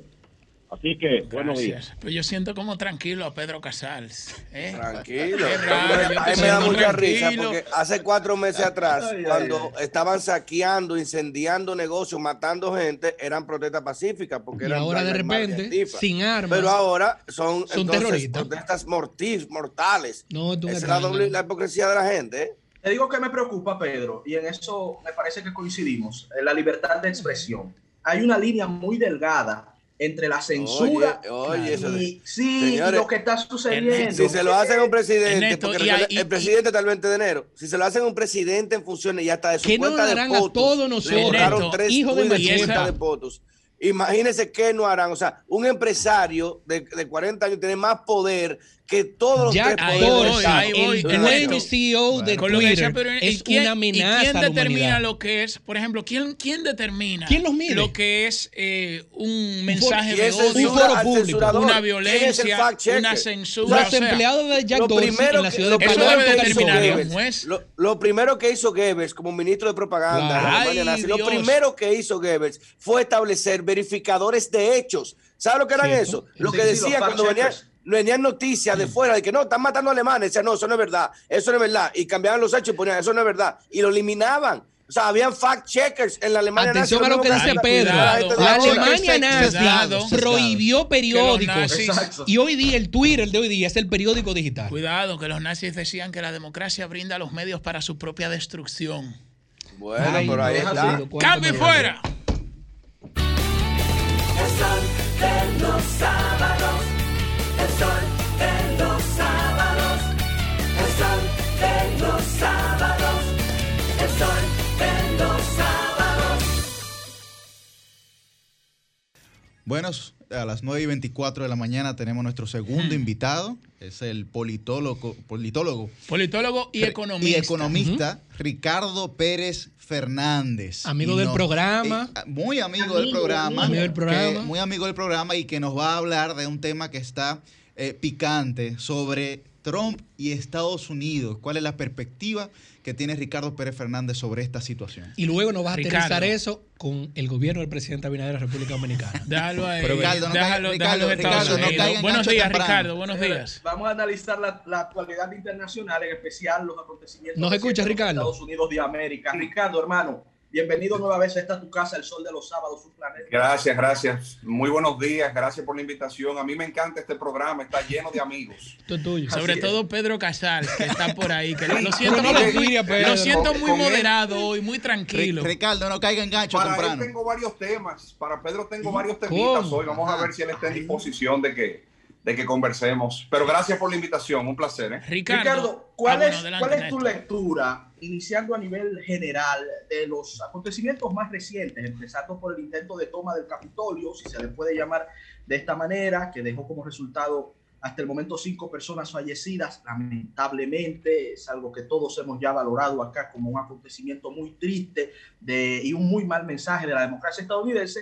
Y bueno, y empezando desde los resultados de las elecciones, las actitudes del presidente Donald Trump, lo que aconteció con la red social Twitter, que canceló permanentemente su cuenta, y terminando con estos acontecimientos del Capitolio. Sí, eh, eh, gracias Ernesto. Mira, lo primero es que lo que sucedió en el Capitolio hace ya tres días no debe sorprender a nadie. Este, a, mí, a mí me ha tomado por sorpresa ver algunas reacciones en medios de eh, comunicación sobre, sobre lo inesperado, el- el- este desenlace inesperado de aquella protesta a la que convocó Donald Trump el día que hubo el intento de toma, bueno, y fue exitosa por un par de horas del, del Capitolio. Esto se veía venir, desde que, antes de que ocurrieran las elecciones, de que transcurrieran las elecciones presidenciales, eh, eh, Trump se remitió al mismo libreto que utilizó en el 2016 y que ha utilizado toda su vida para cualquier cosa. Y era decir que si perdía esas elecciones, las iba a perder porque eh, hubo fraude, porque el sistema está viciado, porque por cualquier razón básicamente que se le ocurriese en cualquier momento. En esta ocasión, contrario al año 2016, perdió las elecciones y simplemente no está ni ha estado nunca en disposición de aceptarlo. Se ha pasado los dos meses que han transcurrido desde las elecciones, este, propalando informaciones falsas, eh, dando aquiescencia a teorías de conspiración, incitando a la violencia, eh, porque, a ver, el que diga que Donald Trump no incitó a lo que sucedió en el Capitolio hace tres días, simplemente no escuchó su discurso de unas horas antes en el mismo Washington. Él de manera directa dice, además con una, una mentira, ¿no? Porque dice, yo los voy a acompañar, vamos a marchar por la avenida Pensilvania y lleguemos al Capitolio para reivindicar el triunfo que es nuestro, que es legítimo. Bueno, al final no fue y evidentemente ahí tenemos el resultado de esa acción irresponsable de su parte. Esto tendrá consecuencias. Ya lo está teniendo para los principales cabecillas de la protesta. Este, sobre 60 ya han sido arrestados. Eh, Se está haciendo un esfuerzo de ubicar a los demás. No será tarea fácil, naturalmente, pero ya en esto está el FBI, está la policía de Washington. Este, se están destinando los recursos que existen para poder identificar a la mayoría o a la mayor cantidad que fuera posible para que, para que paguen por lo que hicieron ese día. En el caso de Trump, tendrá otro revés político eh, antes de abandonar la presidencia. Todo luce indicar que este lunes se presentará otro juicio político, es decir, otro impeachment en la Cámara de Representantes. Aclaro que esto no se va a materializar. No habrá juicio en el Senado, primero, porque el Senado está en receso y porque los demócratas no tienen esas dos terceras partes que necesitan en el Senado eh, para que Trump sea eh, removido de su cargo. Pero es otra mancha política, eh, de nuevo, otro, otro récord para la historia en el caso del presidente Donald Trump, único presidente en la historia de haber, de haber sido sometido a un impeachment en dos ocasiones. Y naturalmente, cuando este salga de la presidencia, sabe, su equipo lo entiende, porque de hecho ya están tomando acciones que demuestran este, que están bastante informados, que vendrán acciones judiciales eh, en, eh, a nivel federal, ya las tiene a nivel estatal. Trump tiene más de nueve demandas en el estado de Nueva York por diversas cosas. Pero ahora cuando salga de la presidencia a nivel federal, este y su equipo saben que van a enfrentar este, consecuencias legales potencialmente Ricardo, muy serias. Ricardo, entre esas consecuencias legales eh, podría estar la imposibilidad de que Trump pueda presentarse eh, de nuevo a las elecciones, es, es decir, anular algún tipo de aspiración política. Pudiera Es que desencadenar. ten- tendría que pasar dos cosas para que Trump no pudiese presentarse en el 2024. La primera, un juicio político exitoso, es decir, un impeachment donde el Senado vota a favor de su remoción de la presidencia. Eso lo anularía para siempre, no, no podría ser candidato a la presidencia de nuevo. O, en segundo lugar, podría darse que algunas de estas eh, demandas judiciales que enfrentará terminara con una condena restrictiva de libertad. Si así fuera, por razones evidentes, perdería este, derechos civiles y políticos y no podría presentarse a la presidencia de la, de la República en el 24. Ricardo, una pregunta adicional de un tema que tú y yo hace un tiempo habíamos hablado. La Unión de Libertades Civiles Americanas, la ACLU, para los que nos escuchan, es un organismo bastante liberal que promueve fuertemente la libertad de expresión y ha sido acérrimamente anti-Trump. Se expresó ayer en la noche con preocupación porque Twitter, Instagram, Facebook hayan bloqueado las cuentas hasta personales de Donald Trump. La ACLU, que tú sabes muy bien, está totalmente en contra históricamente de Trump. Tú dirías, tú una persona muy leída que me consta, que la situación política actual estadounidense se asemeja a la que George Orwell en 1984 o Aldous Huxley en Brave New World hablaran un futuro distópico donde empresarios privados controlan y censuran la voz de aquellos disidentes? No creo que estemos ahí ni que lleguemos ahí. De hecho, eh, yo también, a, a mí también me, me- me preocupa, ustedes saben que yo no soy pro Trump ni nada por el estilo, a mí también me preocupó la decisión de Twitter y las otras eh, plataformas. A mí también, de- Ricardo. Sí, Me parece de muy comunicación preocupante. social. Esta, esta acción eh, unilateral siempre será porque es una plataforma privada, pero sí arbitraria, sin, sin, sin necesariamente aplicar un criterio de equidad en esa decisión, porque entonces habrían otros que tendrían que tener cuentas clausuradas por igual. Ahora bien, para mí este será el gran legado de la desastrosa presidencia de Donald Trump. Este, la discusión que empieza a partir de ayer. Todos hemos, hemos observado con preocupación lo que el fenómeno de las redes sociales y de la hiperinformación y la hiperconectividad ha generado en nuestras sociedades. Aunque utópicamente en principio se pensó que tanta información y tanto acceso a ella nos llevaría a ser ciudadanos eh, más informados, más racionales, más tendentes hacia la discusión y el consenso, lo que ha pasado es todo lo contrario. La segmentación de la información nos ha permitido construirnos nuestra propia eh, realidad y radicalizarnos en ella, lo que ha quitado incentivo al consenso y lo que naturalmente está erosionando en sus cimientos a la democracia participativa. Entonces, el gran legado de Donald Trump para mí será el haber iniciado accidentalmente, naturalmente, esta discusión. Eh, yo pienso que esto muy probablemente, y ojalá si sea, llegue a la Suprema Corte de Justicia, porque aquí tiene que haber un criterio claro y que sea vinculante sobre dónde están los límites de la libertad de expresión este, que se vierten a través de estas plataformas y digamos dónde termina el criterio unilateral y arbitrario de estas para poder limitar esa libre expresión. Eh, creo que será lo más interesante que saldrá de este capítulo tan oscuro en la historia norteamericana. Ricardo, eh, Liz Miesa por aquí, ¿cómo estás? Hola Liz, muy bien.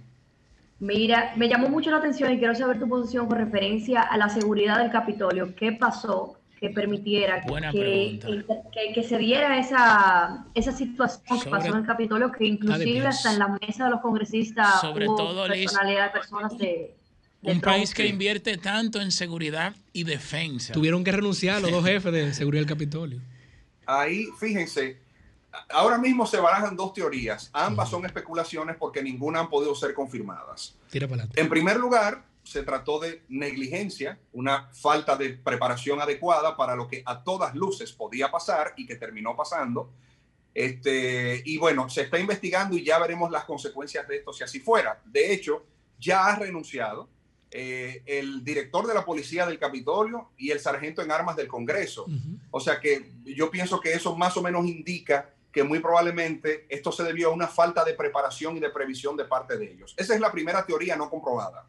La segunda teoría, tampoco comprobada, es que hubo algún tipo de complicidad de algunos de estos efectivos de la policía del Capitolio para permitir que los eh, manifestantes entraran este, hacia el Capitolio. Yo que he visto muchas imágenes de las que han circulado, me parece que es un poco una teoría del ala liberal eh, radical, porque no es suficiente ver un video donde un policía decide quitarse del medio para que la horda entre, ¿verdad? Y no lo aplasten. y lleve a cabo su desorden, si simplemente no tenían posibilidad de controlar esto. O sea, es que si ustedes son 10 y están viendo que vienen 600, eh, el quitarte o no da lo mismo porque te van a quitar a fin de cuentas. Entonces, el mostrar esos videos donde policías eh, le abren el paso a la turba, yo creo que no es suficiente para decir aquí hubo complicidad. Por ende, ambas teorías de lo que pudo haber sucedido todavía son especulación, se están investigando y pronto sabremos qué pasó. Ricardo, al margen de la incertidumbre jurídica en torno al futuro eh, del liderazgo del presidente Donald Trump, ¿entiendes eh, tú que él saldrá del poder siendo, diríamos, el líder del Partido Republicano? Sí, La- claro que sí. La figura por el del momento, partido. por el momento lo es. Este, y probablemente lo seguirá siendo por un, por un tiempo luego de abandonar el poder, por razones lógicas. Este, Julio, que tú entiendes muy bien, es la última referencia del poder, el último presidente, la persona que tiene mayor capacidad de trascendencia y resonancia del partido. Es natural que este salga siendo de facto el líder del Partido Republicano. Ahora, la gran batalla que tiene ese partido planteado es si van a permitir que Trump continúe secuestrando a esa organización a favor de sus intereses políticos. Cuando hablo de secuestro, me refiero al hecho de que en el espectro ideológico conservador, Trump y los suyos se encuentran en extrema derecha. El Partido Republicano institucionalmente nunca ha sido de extrema derecha. De hecho, Trump es el primer candidato en la historia político-electoral norteamericana, por lo menos de la contemporaneidad, que gana unas elecciones yéndose, gana entre comillas, porque recuerden lo del voto popular, ¿verdad? Que gana unas elecciones estando situado en el extremo de ese espectro ideológico, de derecha o de izquierda, no importa. Los candidatos que siempre ganan la presidencia en los Estados Unidos tienden hacia el centro, por una razón muy sencilla. La sociedad estadounidense sigue siendo mayoritariamente conservadora en lo social, no necesariamente en lo económico, pero sí en lo social. Y solo un candidato de centro, en momentos centro izquierda, en momentos centro derecha, puede apelar a construir una coalición mayoritaria para articular un triunfo electoral. Trump ha sido la única excepción. Ahora bien, el Partido Republicano tiene ese gran desafío ante sí. ¿Le van a permitir que se lleve entre las uñas la organización o le van a plantar guerra? ¿Le van a plantar la necesidad de que si quiere construir un proyecto político electoral, que lo haga fuera de las filas del Partido Republicano, para estos volver a reencontrarse y plantear una agenda conservadora eh, que pueda resultar más atractiva a una mayoría Pero no, sé, y no sería un peli- no sería un riesgo muy alto para el Partido Republicano que Trump emprenda un proyecto político eh, fuera del partido. Ese es el sueño mojado de los pudiera, demócratas. eh, Sería un riesgo desafiar el sistema plazo. bipartidista. Sí, sería un riesgo a corto plazo y posiblemente a mediano plazo. Pero en el largo plazo entiendo que es lo que le conviene al Partido Republicano. Te voy a decir por qué, Julio. Muy sencillo. En las últimas cinco elecciones en Estados Unidos, tanto a nivel presidencial como a nivel congresual, los republicanos han perdido siempre el voto popular. ¿Me escuchaste? Siempre. No lo han ganado una sola vez en las últimas cinco elecciones. No, no. Desde el Ricardo, año 2012. Pero Bush 2. Pero espérate, deja que él, que termine la idea. Decirle, Deja que él termine la En idea. el año 2012, por primera vez en la historia, en Estados Unidos nacieron más niños no caucásicos que niños caucásicos. ¿Qué quiere decir esto? Que en 15 años Estados Unidos será un país mayoritariamente de minorías. Ese es el nuevo Estados Unidos, aunque les duela reconocerlo y entenderlo. Por ende, un partido republicano que coquetee con la extrema derecha no tiene posibilidad ni tiene futuro en esa nueva sociedad. ¿Y Los republicanos jóvenes me parece que lo entienden, porque yo escucho sus discursos y me dan a entrever que lo entienden. Ahora bien, por eso te digo, en el corto plazo, naturalmente no Ricardo, le ¿y conviene al Partido Florida? Republicano que Trump se vaya porque porque le va a dividir el partido. Pero a mediano plazo, yo pienso que es su única garantía de futuro electoral. Pero sobre eso que tú dices, Ricardo, y, el estado de Florida, por ejemplo, es mayoritariamente hispano, tiene un gobernador republicano, un senador republicano, un senador republicano y una mayoría de representantes republicanos. Incluso Donald Trump mudó su residencia y votó en el estado de la Florida. Y ahí se habla más español que inglés. Así es. Pero fíjate, el estado de la Florida, creo que tú, tú conoces bien la realidad, este, cuenta con una excepción, con una sola. Cubano Y contra es el hecho de que en la Florida se concentran este, los dos grupos latinos conservadores, que son los cubanos y ahora los venezolanos recientemente. Sí. Y se concentran además en el condado más importante del estado de la Florida. Y eso es lo que, y eso es lo que últimamente le ha dado la ventaja electoral a los republicanos sobre los demócratas. Ahora bien, Pero pasaron con la afluencia de puertorriqueños hacia el condado Orange, el área del centro de la Florida, allá por Orlando, cuando terminen de organizarse y de, y de identificarse para la acción electoral, ¿tú entiendes que seguirá siendo lo mismo? Yo lo observaría muy de cerca porque me parece que la Florida, de continuar esos flujos migratorios actuales, probablemente también en un mediano plazo tendería a ser un estado demócrata más que republicano. Lo mismo que Texas, que ya lo estamos viendo en los números. Una última pregunta esa, de eso. es- esa transformación, brevemente, para no salir de ese tema, también se vislumbra con esos, esas nuevas generaciones de cubanos estadounidenses que no tienen ni las mismas referencias ni necesariamente comparten los mismos valores de sus padres, que fueron los que salieron de- del régimen cubano. Ricardo, en cuanto al futuro, no sé si todavía, Guarocuya, tienes una pregunta referente Sí, a este muy, breve sobre eso antes de irnos de ahí, Ricardo. Solo para aclarar a los dominicanos que nos escuchan fuera. En tu percepción y según los datos que tú manejas, con todo y que el presidente electo Joe Biden ganó decididamente las elecciones, ¿es cierto que Donald John Trump en esta contienda obtuvo una mayor proporción que antes de afroamericanos, de hispanos, de indios americanos y otras minorías? ¿Cómo se vislumbra esto? ¿Es que se ha polarizado más aún en esta minoría o es Bueno, que fue no, no. un exabrupto eh, No, es que, político? ves, ahí, ahí, ahí yo creo que incurrimos en un error eh, de perspectiva numérica que sucede mucho en, en- en estos análisis. Eh, Trump obtuvo más votos de afroamericanos, latinos y descendientes de asiáticos. ¿En proporción o en relación a qué? Al porcentaje de su victoria en el año 2016. No en bueno, perdón, en términos absolutos con relación a su victoria del año 2016 O sea, nominal. no en términos porcentuales. Por eso, No, por no. ejemplo, cuando escucho el argumento de que, bueno, pero Trump es el primer candidato a la presidencia que pierde las elecciones habiendo obtenido sobre 70 millones de votos. Es un argumento totalmente absurdo. O sea, hay que permitírselo a quien no cuenta con otras herramientas, naturalmente, pero es absurdo. Mira, ¿por qué? Yo también podría responder a eso. Sí, Trump es el único presidente de la historia que pierde unas elecciones por 7 millones de votos. Eso tampoco dice nada. Cada cuatro años el que pierde saca más votos que el anterior. Digo, que espérate, gana Ronald Reagan ganó por más de 7 anterior. millones la reelección, pero, pero te entendemos. ¿Perdón? O sea, en neto, Trump no está mejor posicionado real, neto, en las minorías que hace cuatro años. Porque los dominicanos somos minoría. Y No. mira, yo me sorprendí No, de muchos dominicanos apoyando a Trump. porcentualmente- Porcentualmente no, no está mejor ubicado en las minorías. No, definitivamente no. En términos, en términos, eh, en términos nominales, ¿verdad? O sea, cantidad de votos obtenidos de estos cohortes electorales sí le fue mejor. ¿Pero por qué?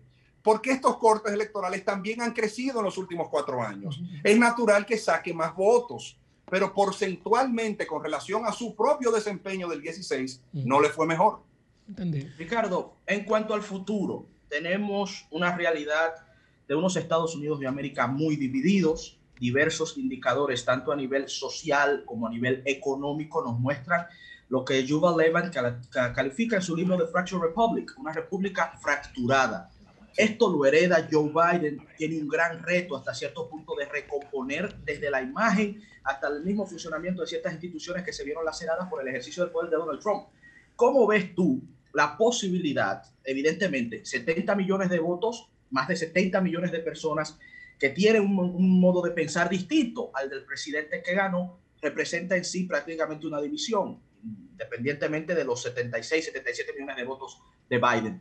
¿Cómo ves tú la posibilidad de abordar temas como el racismo, de abordar temas que unifiquen las instituciones y la sociedad estadounidense? Sí. Primero, la, la votación final fue 81 millones versus 74. Por eso son Exacto. 7 millones la diferencia. La diferencia. Este, fíjate, naturalmente Joe Biden hereda esta, esta sociedad polarizada. Este, este asumirá la presidencia con tres grandes retos. En primer lugar, superar este tema de la pandemia. En segundo lugar, lograr la reactivación económica. Y en tercer lugar, pero no menos importante, el intentar reconstruir el tejido social norteamericano que se ha visto tan fracturado este, en esto, sobre todo en esta, en esta última década. No podemos decir que es solo Donald Trump. Trump es una consecuencia de lo que ya venía pasando. No es él el creador de esta neodivisión. Este, Mira, yo esto, Ernesto, lo ato muy directamente con lo que está pasando con Twitter. Y te voy a explicar a qué me refiero con eso. Para mí, la fuente de la nueva polarización en la que vive no solo Estados Unidos, sino prácticamente todas las eh, sociedades de Occidente, se debe a la forma en la que consumimos información. Fíjate que en los años 60, Estados Unidos por igual estuvo así de polarizada por diversos temas. El tema racial, el tema de los La guerra derechos de civiles, Vietnam. el tema de la guerra de Vietnam. Sí. O sea, estuvo dividida y también polarizada. Sin embargo, en esa época, por lo menos había un consenso de que todas las discusiones y puntos de vista partían desde la misma información, desde los mismos hechos. Ya hoy en día hemos perdido ese privilegio. Cada quien articula su opinión y su posición a partir de sus propios datos, reales o falsos, ya no importa. Entonces, esto le ha quitado, digamos, una piedra angular a la democracia y es la disposición a la negociación y al consenso que tiene que darse para que personas que piensen distinto puedan convivir. O sea, esa es la fuente de esta polarización nueva que vive no solo Estados Unidos, insisto, sino todo Occidente. Entonces, creo que esto que ha pasado con lo de las redes sociales abrirá un debate, primero jurídico y luego trascenderá lo social, de qué es lo que vamos a hacer para poder regular sin que esto infrinja sobre la eh, libertad de expresión de los ciudadanos, para que volvamos a ese punto, digamos, eh, de inicio, donde por lo menos, aunque seamos ciudadanos con opiniones distintas, perspectivas distintas, podamos poder partir de la misma realidad, de los mismos hechos, de la misma información, porque solo así eh, eh, po- podremos llegar a negociaciones y a consensos que permitan el desarrollo de la vida en la democracia participativa, donde en un momento gobierna uno y en otro momento y en otro momento otro. Ese será uno de los grandes retos que no va a resolver Joe Biden. Será un reto de las próximas décadas probablemente, pero que ahora se presenta una oportunidad de oro para empezar a abordarlo, entendiendo que lo que está en juego es la esencia misma de la democracia y eso es muy peligroso. Bueno, vamos a darle un enorme agradecimiento a Ricardo Pérez Fernández, hoy sábado 9 de enero, quien de manera muy lúcida nos ha dado ver que esta situación no tiene una sola respuesta. Apreciado, ojalá que usted participe Gracias. más aquí. Una, una, una cosa, perdón, antes de ir. Claro, claro. Yo no Julio sé si escucha. Pedro está ahí, parece que Salió huyendo, él salió huyendo. Él está, pero él apagó Salió la huyendo. cámara.